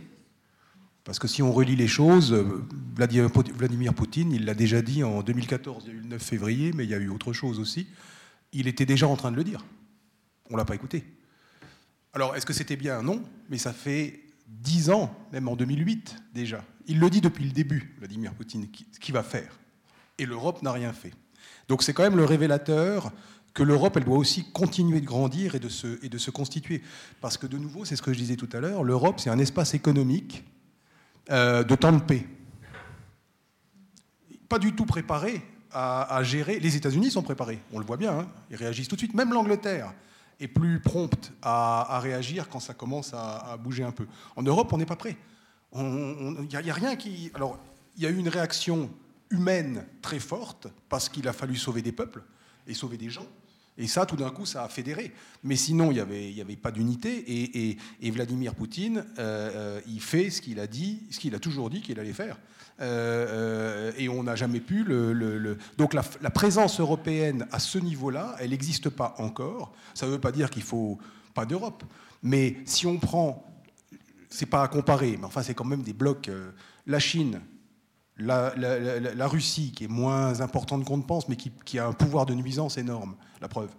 Euh, L'Europe et les États-Unis, il n'y a que l'Europe où on ne comprend pas comment c'est organisé.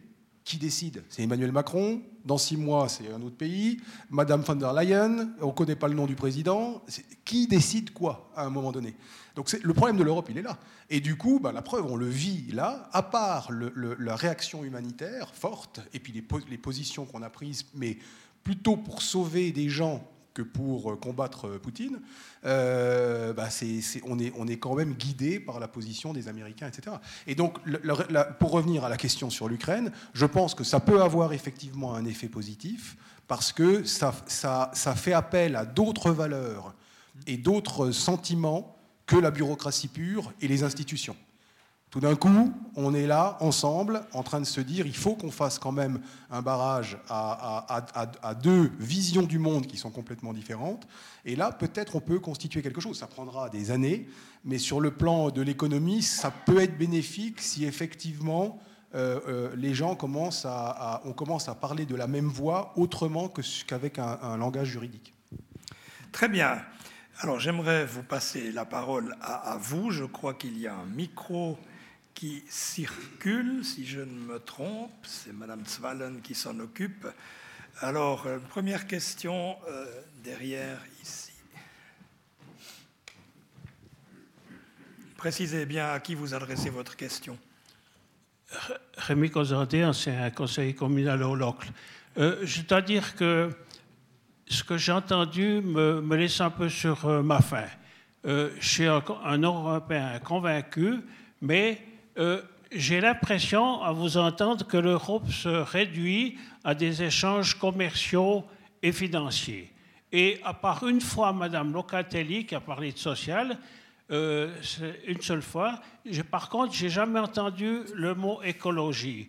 Alors, je pose la question, notamment à, M. Rafter, comme euh, président de la, Chambre du commerce et de l'industrie, si l'Europe, c'est que des échanges économiques ou bien si vous avez une dimension un peu plus importante?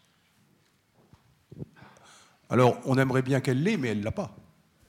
Je ne sais pas où il y a une politique écologique européenne. Euh, il y a des envies, il y a des volontés. Il n'y a pas cette énergie. Je ne dis pas qu'il ne la faut pas puisque monsieur, monsieur Pochard l'a dit, ça fait partie. Alors, euh, je peux vous dire que dans l'industrie, on n'a pas attendu euh, l'année dernière pour, euh, pour mettre en place et pour faire des efforts pour l'environnement, mais elle n'existe pas. C'est ça que je dis. Mais ce n'est pas une critique de l'Europe. C'est juste qu'à un moment donné, en termes, ça n'est pas constitué. À quoi se rattacher? Il n'y a, a, pas une vraie constitution, ça peut venir, mais ça viendra aussi par la recherche, c'est un des points clés. D'ailleurs, je pense que l'autre partie de la réponse, c'est vous qui devez la donner, parce que je suis complètement d'accord avec vous, mais simplement, ce que vous dites, je suis d'accord ça, démontre bien, vous parlez de l'écologie, il y aurait bien d'autres domaines où on, ne sait pas sur quoi s'appuyer. Sinon, on l'aurait déjà fait, puisqu'on n'est pas anti-européen. Je crois pas. Enfin, bon, les votations parfois montrent un peu le contraire. Mais fondamentalement, les acteurs de l'économie, du social, de la recherche sont absolument pas anti-européens. Loin de là. On, fait, euh, nous, enfin, on fait euh, toutes les entreprises, surtout à Neuchâtel, font 70% euh, de leur chiffre d'affaires avec l'Europe. Donc, on n'est pas anti-européen. Simplement, il n'y a pas de prise. Parce que l'Europe, c'est quoi? C'est la France, c'est l'Allemagne, c'est qui? C'est ça le, point de, maturité que l'Europe, à mon avis, n'a pas atteint encore, mais ça va venir, j'espère. Monsieur Prochain. Peut-être juste en complément, effectivement, dans le domaine de la recherche, l'Europe a lancé euh, aussi des programmes dans le domaine de la, durabilité, dans le domaine de, l'écologie. Euh, mais là aussi, c'est en amont, parce que les chercheurs sont très habitués à, collaborer euh, sur des thématiques variées. Et puis, l'Europe a soutenu, a soutenu ce, programme-là moi aussi, comme Européen convaincu, j'espère quand même, et, il me semble que les dernières votations qu'il y a eu sur des accords bilatéraux ou autres ont montré que les Suisses sont quand même plutôt positivement orientés, puisqu'on est au centre de l'Europe. Euh, par contre, on reste assez sceptique, peut-être aussi lié à cette maturité dont on parlait avant, euh, en, termes d'organisation, en termes de compréhension du, machin qu'est l'Europe, qui fait que c'est un peu difficile. mentionner avant que l'Europe, on ne sait pas à qui s'adresser. C'est vrai, la Suisse non plus, parce qu'on a aussi un président qui change. Donc, il me semble que la Suisse, à son petit niveau, a aussi un, gouvernement qui est parfois un peu illisible. Euh, pourtant, on a réussi à tenir pendant des, siècles. Donc, l'Europe, une fois qu'elle aura fait son chemin, j'espère qu'elle arrive aussi à un mode où, elle arrive à, grandir et puis à se réaliser. Euh, et, qu'on en comprenne les tenants, même si on ne sait pas exactement qui est la personne, mais, qu'au minimum, il y ait, des, processus qui soient, qui soient clairs. Et d'ailleurs, la Chambre du commerce euh, de Neuchâtel, mais en association avec les, autres chambres romandes, peut-être euh, Florian Nemetti, qui est là ce soir, qui en est le directeur, peut en dire un mot plus complet que moi, mais s'est engagé dans un programme pour nos, nos, 5 ou 10 et, et plus années futures, justement pour accompagner nos membres dans la transition écologique, parce que l'impact est, énorme, mais parfois même, en en ayant conscience, on ne se rend pas compte du travail qu'il y a à faire. Et bien qu'est-ce qu'on a fait, nous? On a signé euh, une charte qui s'appelle Swiss Triple Impact, c'est l'association qu'on a choisie, euh, pour euh, répondre aux objectifs de, développement durable, les 17 objectifs qui ont été fixés par la Confédération. Parce que ça, c'est clair. Alors, c'est hyper vaste comme problématique, hein, parce que ça passe par euh, aller vérifier, même avec nos, fournisseurs, même s'ils sont suisses, euh, qu'ils sont aussi engagés dans la même manœuvre, etc. Mais je ne veux pas vous, vous parler de ça, simplement dire, là, c'est du concret. On s'accroche à quelque chose, c'est suisse, c'est fixé par la Confédération, il y a un timing 2030, il y a un timing 2050, on y va. Et c'est ce pragmatisme-là que l'Europe doit apprendre. Évidemment, c'est beaucoup plus complexe. Il y a 300 millions d'habitants, 27 pays. Euh, bon. Mais c'est quand même un peu ça. Euh, euh, pour répondre à votre question, c'est pas, pas qu'on est anti-européen. C'est que moi, j'ai pas choisi un programme européen. Pour finir, j'ai choisi un programme suisse parce que c'est clair, concret, et on sait à quoi se rattacher. Oui, je souhaitais juste aussi dire à Rémi Cosandet, qui, a eu l'amabilité de dire que j'avais parlé une seule fois de, droits sociaux, que quand on parle de droits sociaux et, et, et, et droits du travail, Évidemment, je ne suis pas rentrée dans le détail parce que sinon il m'aurait fallu un peu plus que 10 minutes pour pouvoir développer. Mais quand on parle de la durabilité, on parle évidemment aussi des conditions de travail qui mènent à la durabilité. Et aujourd'hui, c'est un grand combat qu'on a en Suisse. Et je pense que c'est un combat qu'on doit mener aussi avec l'Union européenne. C'est le changement euh, des habitudes de travail qui vont de pair aussi avec effectivement des objectifs écologiques. Mais le tout pour effectivement aller dans le sens, notamment euh, quand on parle de baisse du temps de travail, euh, ce, sont des, ce sont des véritables thématiques que nous, en tout cas, on partage avec les syndicats européens et qu'on souhaite voir mis sur la table, exactement. Merci. Une autre question? Oui, Marc-André Nardin, La Chaux de Fonds. Je constate ce soir que tous les intervenants ont une unanimité absolument touchante et euh, émouvante concernant euh, l'état de la situation et les sombres prédictions euh, à propos de l'avenir de la place économique suisse et aussi de la recherche suisse. Madame, Messieurs, vous faites sur cette tribune l'unanimité entre vous.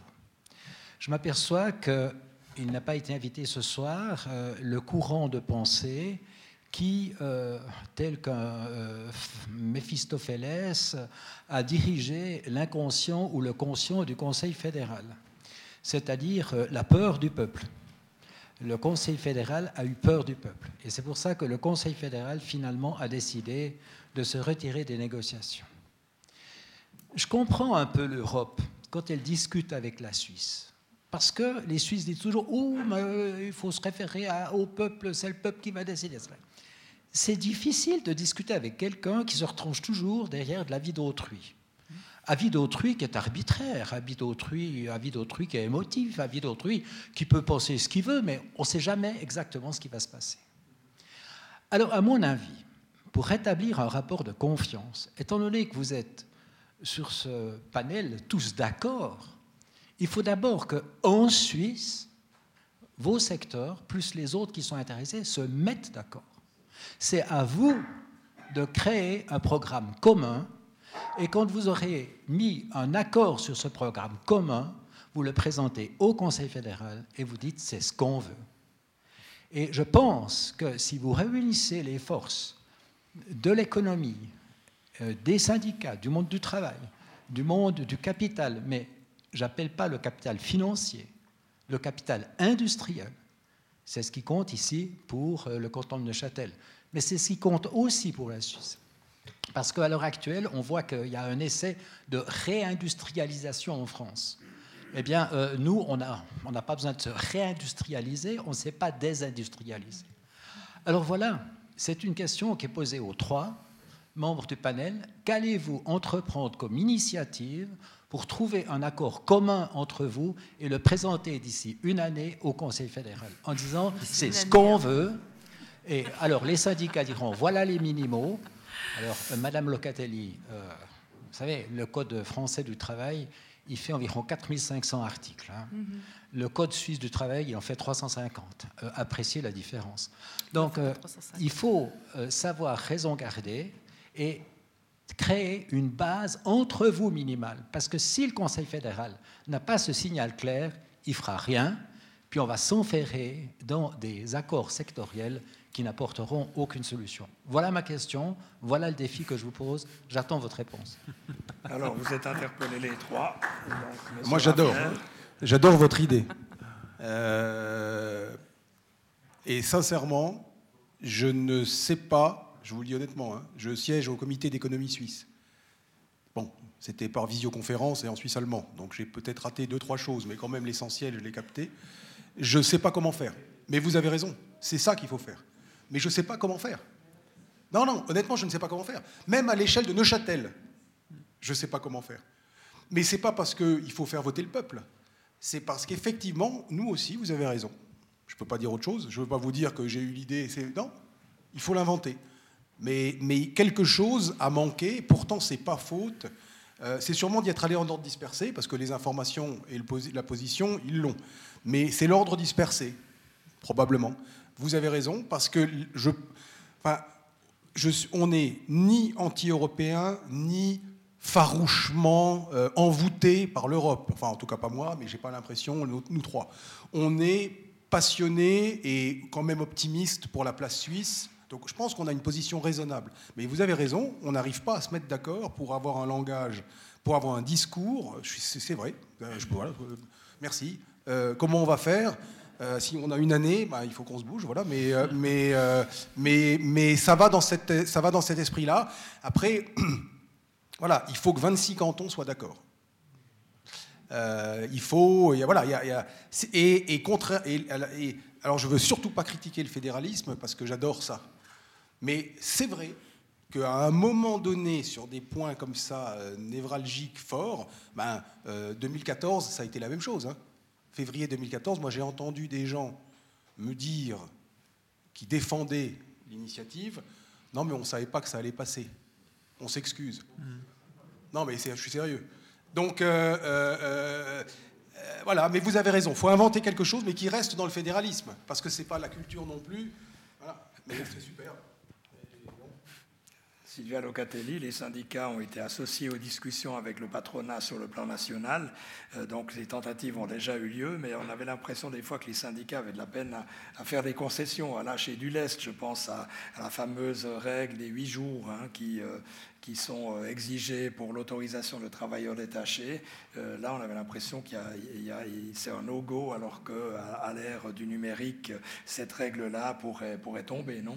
La problématique, elle était moins dans la règle des huit jours, où je pense qu'on aurait pu finalement trouver un accord si les, si, si les on va dire les, éléments techniques qui nous auraient permis auraient pu aller de l'avant, que, euh, soyons clairs, la manière qu'a d'interpréter la Cour de justice de l'Union européenne euh, les différentes directives et qui font que systématiquement, elle met en avant la liberté économique face à la protection des salaires et des travailleuses et des travailleurs. Et pour nous, c'est une ligne rouge. On a toujours dit que c'était une ligne rouge. Ça restera ligne rouge euh, demain si on discutera. Mais moi, ce que j'aime bien dans l'intervention de Marc-André Nardin, c'est euh, finalement qu'il nous fait tellement confiance qu'il pense qu'on va réussir à faire en une année ce que le Conseil fédéral n'a pas réussi à faire en 15 ans. Donc ça, c'est, plutôt agréable. Euh, bien sûr qu'on discute et on le fait et on voit qu'à une échelle effectivement plus petite, Florian Nemetti est là dans la salle. On a, on a eu l'occasion de collaborer ensemble pendant la crise, la dernière grosse crise que nous avons eu à vivre euh, en termes Covid. On arrive à s'entendre, on arrive à trouver des, solutions. Là, on est dans quelque chose qui est quand même un petit peu plus complexe. Euh, Neuchâtel est tourné vers l'Europe. Neuchâtel est tourné vers l'Europe. Ce n'est pas le cas de l'ensemble des cantons, soyons tout à fait clairs. Euh, les forces politiques ne sont pas tout à fait non plus les mêmes dans le canton de Neuchâtel que dans le reste du pays. Et euh, je pense que l'écoute aussi face aux lignes rouges syndicales n'est pas, tout à fait la même ici qu'elle peut l'être, par exemple, en Suisse centrale ou bien euh, ailleurs. Donc, bien sûr que nous, on veut être associés. Je pense que les milieux économiques, les milieux de la recherche veulent être associés. D'ailleurs, le Conseil fédéral a dit, nous allons associer les milieux, les partenaires sociaux pour pouvoir voir comment est-ce qu'on va avancer dans les nouvelles mesures. Mais c'est lui qui fixe le calendrier. C'est quand même, le gouvernement a quand même été élu pour ça.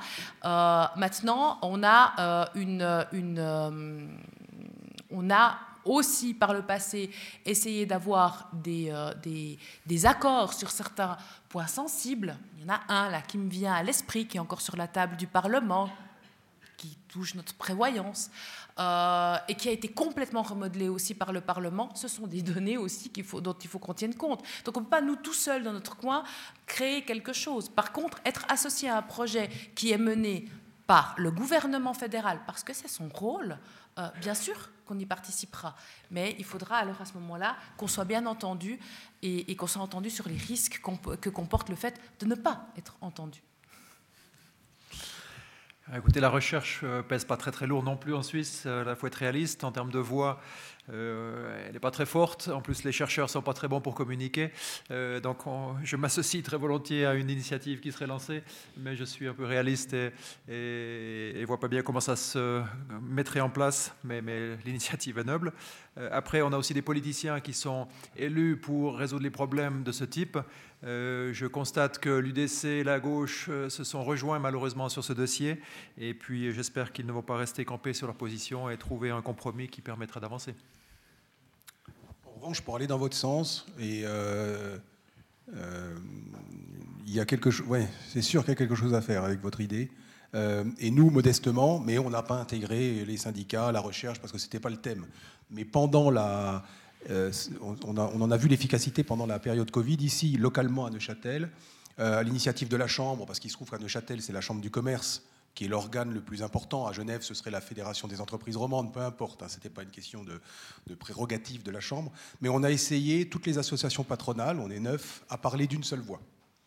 En disant, et ça c'était avant Covid, hein, mais en disant, il faut arrêter de parler au Conseil d'État avec une fois la fédération euh, du, second œuvre, une fois c'est la chambre du commerce, parfois on dit tous la même chose, parfois on dit autrement. Quand on est tous d'accord, on parle d'une seule voix, ils ont un seul message. Euh, et, c'était l'époque où, on accuse toujours la Chambre, évidemment, d'être de droite. Et puis, le, hein. c'était l'époque où le Conseil d'État était de gauche, euh, dit de gauche. Euh, mais peu importe, nous, on n'a pas pris ça en compte. Pourquoi je dis ça? Un, ça a marché, parce qu'on a été entendu sur un certain nombre de choses. On a fait des concessions. Je parle de la, taxe sur l'apprentissage et la formation duale c'est concret. Hein. Là, ça fait quand même trois ans que toutes les entreprises payent sur la masse salariale. Et donc, les entreprises qui ont des grosses masses salariales, donc beaucoup de salariés, payent beaucoup. Euh, et en échange de quoi, on a quand même aussi un système qu'on essaie de développer. Ça a marché. Maintenant, ce qu'il faut qu'on invente, c'est la démarche apolitique. Parce que euh, si on fait mener l'initiative par un parti, quel qu'il soit, par définition, tous les autres seront contre. Donc il faut qu'on arrive à trouver une approche, mais on va réfléchir, euh, où on peut impliquer, euh, euh, ben voilà, grosso modo, hein, c'est économie, recherche sociale, et puis écrire une lettre ouverte, au moins côté roman, on peut la traduire avec les suites, je sais pas, mais on va réfléchir, c'est une bonne idée, qu'on existe dans le débat.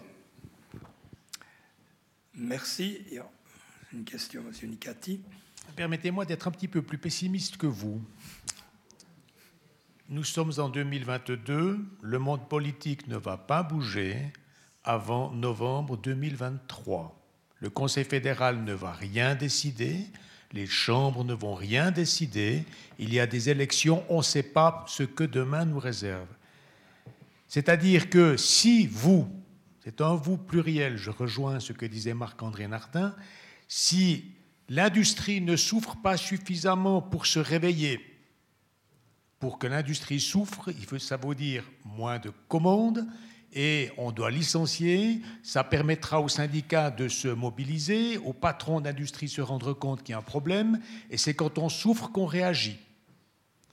Ma question est très claire. Est-ce que ce n'est pas à vous, patrons d'industrie, syndicats, de vous réveiller justement maintenant pour remettre, non pas le Conseil fédéral sur les rails, mais donner un grand coup de pied à ce train pour que ce train reparte. Vous allez vous faire mener en bateau, respectivement. Vous n'aurez aucune réponse dans les deux ans à venir. C'est un plaidoyer que je fais, ce n'est pas tellement une question, simplement, j'y crois plus. Alors, Sylvia Locatelli. Oui, alors évidemment que, que, que vous parlez à des représentants de l'économie de la recherche euh, et euh, des syndicats au niveau régional, et puis que là on parle d'un débat qui est national et qu'on devrait porter. On n'a on pas attendu finalement, nous en tout cas au niveau euh, de l'union syndicale, que le Conseil fédéral vienne nous taper sur l'épaule pour nous demander ce qu'on en pense, pour commencer à travailler sur ces questions-là. Et nul doute que... Euh, je pense que c'est la même chose du côté de l'économie et très vraisemblablement du côté de la recherche à un moment donné, c'est clair, si on voit que ça bouge pas, il va falloir qu'on réunisse euh, nos, nos, nos, réflexions et qu'on regarde qu'est-ce qu'on fait avec ces réflexions. Mais celui qui devra jouer l'arbitre, bah, ça reste quand même toujours le Conseil fédéral. Par contre, vous avez raison, Monsieur Decati, je pense effectivement qu'avant euh, 2023, il ne se passera rien, parce que c'est comme ça que ça se passe à peu près dans toutes les démocraties quand il y a une échéance électorale. Monsieur Raffner oui, mais, oui, moi, je suis complètement d'accord avec vous. Hein. Je ne vais pas redire ce que j'ai déjà répondu, mais euh, moi, le constat que je fais aussi, pour, euh, c'est pas une justification. Vous avez raison, on doit agir plus. Euh, on, est peu entendu, même économie suisse hein, est assez peu entendu. Là, ce soir, on parle de, on parle de l'Europe, mais on peut parler des conditions cadres. Hein. Rappelez-moi la dernière initiative populaire qui a été en faveur des conditions cadres et de l'économie en général. Il n'y a pas eu depuis on pense à autre chose. On, a trop, on est trop riche. On est trop bien. C'est vrai. Et puis nous, on laisse aller. Parce que finalement, ça va. Et je vous dis honnêtement, on ne sait même pas pourquoi ça va.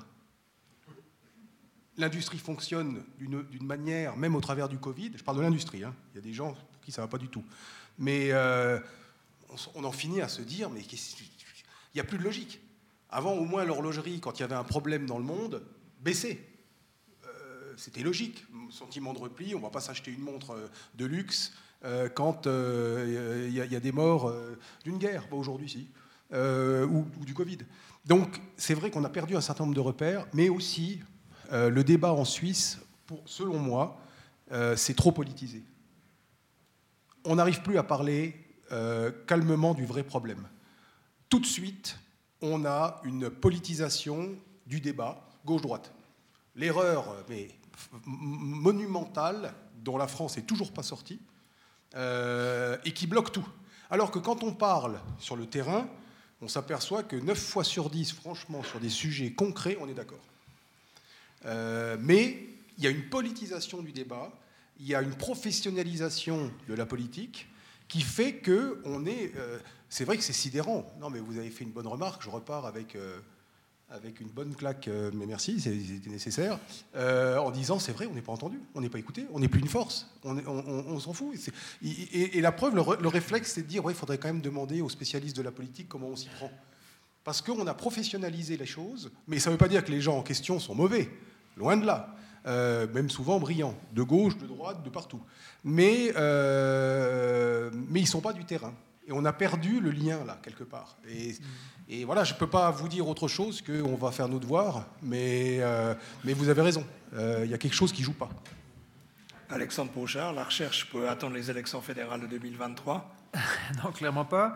Euh, je l'ai dit avant, les chercheurs ne sont pas les meilleurs communicateurs non plus. Pourtant, il faut le relever, euh, cette initiative Stick to Science dont j'ai parlé, qui a été communiquée, euh, a impliqué des centaines de chercheurs en Suisse, mais aussi en Europe. Et puis là, ça nous a quand même surpris et positivement de, voir que beaucoup de chercheurs européens ont signé cet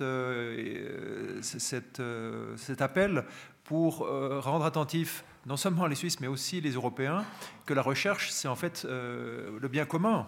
Euh, on pense au Covid, au développement des vaccins. Euh, pensez, on avait une discussion juste avant sur la durabilité, sur les aspects de, réchauffement climatique et autres. Nous avons besoin de solutions pour des, des, problèmes de fond, des problèmes qui nous impactent tous, qui vont nous impacter encore beaucoup plus dans le futur si je pense au réchauffement climatique. Et donc de faire porter euh, le chapeau à, la recherche, euh, c'est évidemment euh, un problème pour tout le monde.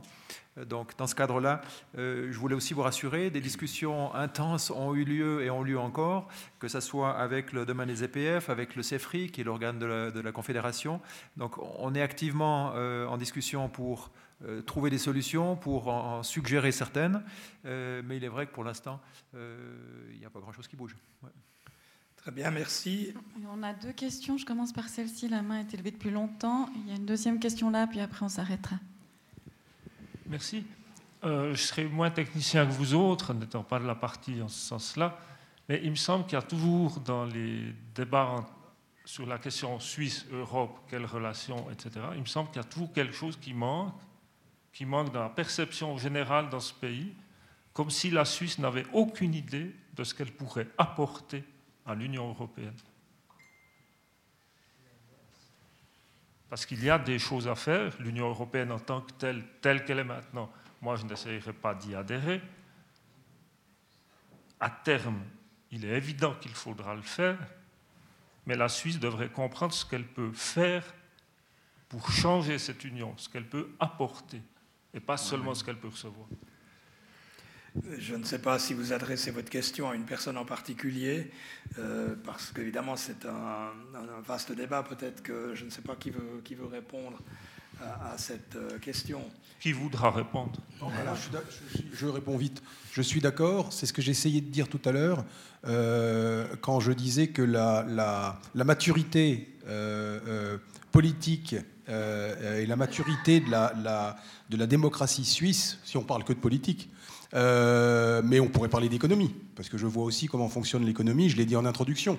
J'ai passé depuis 25 ans, je travaille en Suisse, euh, depuis 12 euh, ans dans ma propre entreprise, et je vois tous mes amis français qui ont exactement une pente inverse en termes de, développement.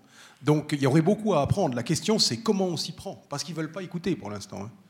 Pour l'instant, on est les petits Suisses qui planquons de l'argent, l'argent sale, qui, vous voyez un peu l'histoire, la petite musique.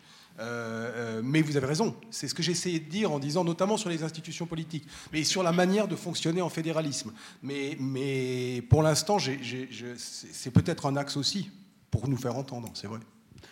Euh, là où il faut aussi mettre en perspective un peu les ordres de grandeur, on parle d'un pays, la Suisse, par rapport à 27 pays européens, on parle de, quelques millions de personnes par rapport à 350 millions. Donc oui, on a certainement des choses à, amener au débat européen, mais il faut voir que l'Europe a aussi d'autres problèmes, euh, en plus maintenant, et qu'elle ben, ne va pas forcément passer beaucoup de temps à écouter les Suisses, puisqu'on leur a claqué la porte.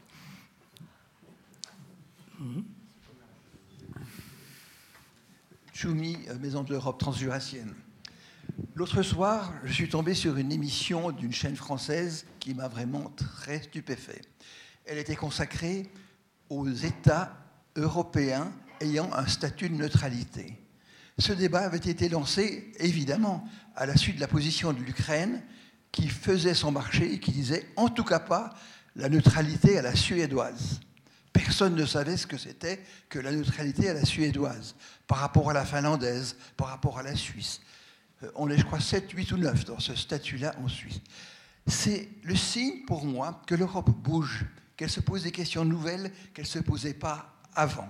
Et qu'en deux semaines, l'Europe a fait des progrès bien plus grands qu'elle n'a fait dans ces dix dernières années.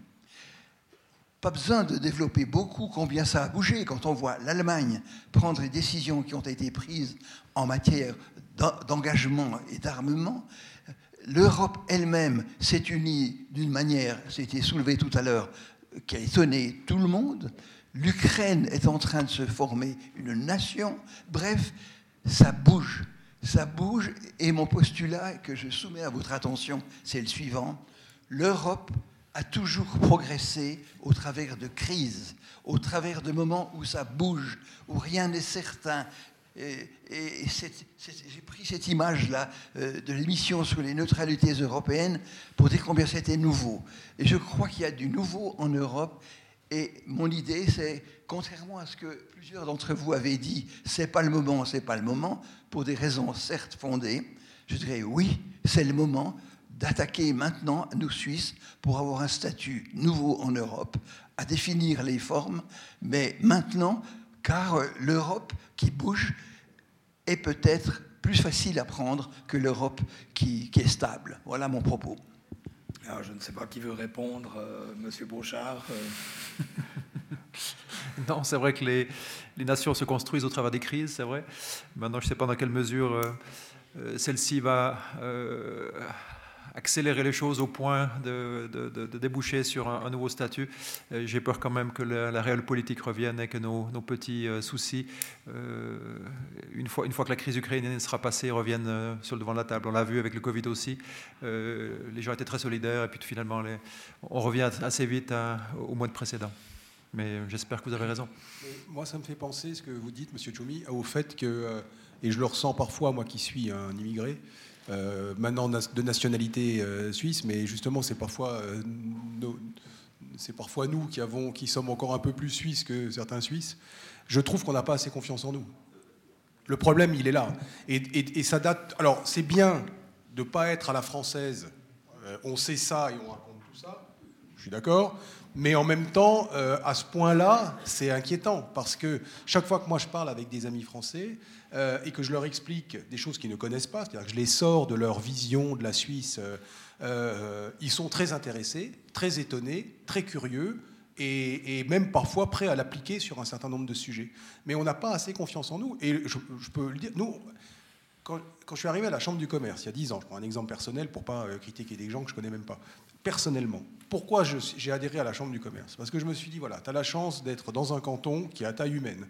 Tu viens de reprendre une entreprise qui est connue dans le canton. Euh, tu peux aussi rendre un peu de ton temps pour euh, voilà.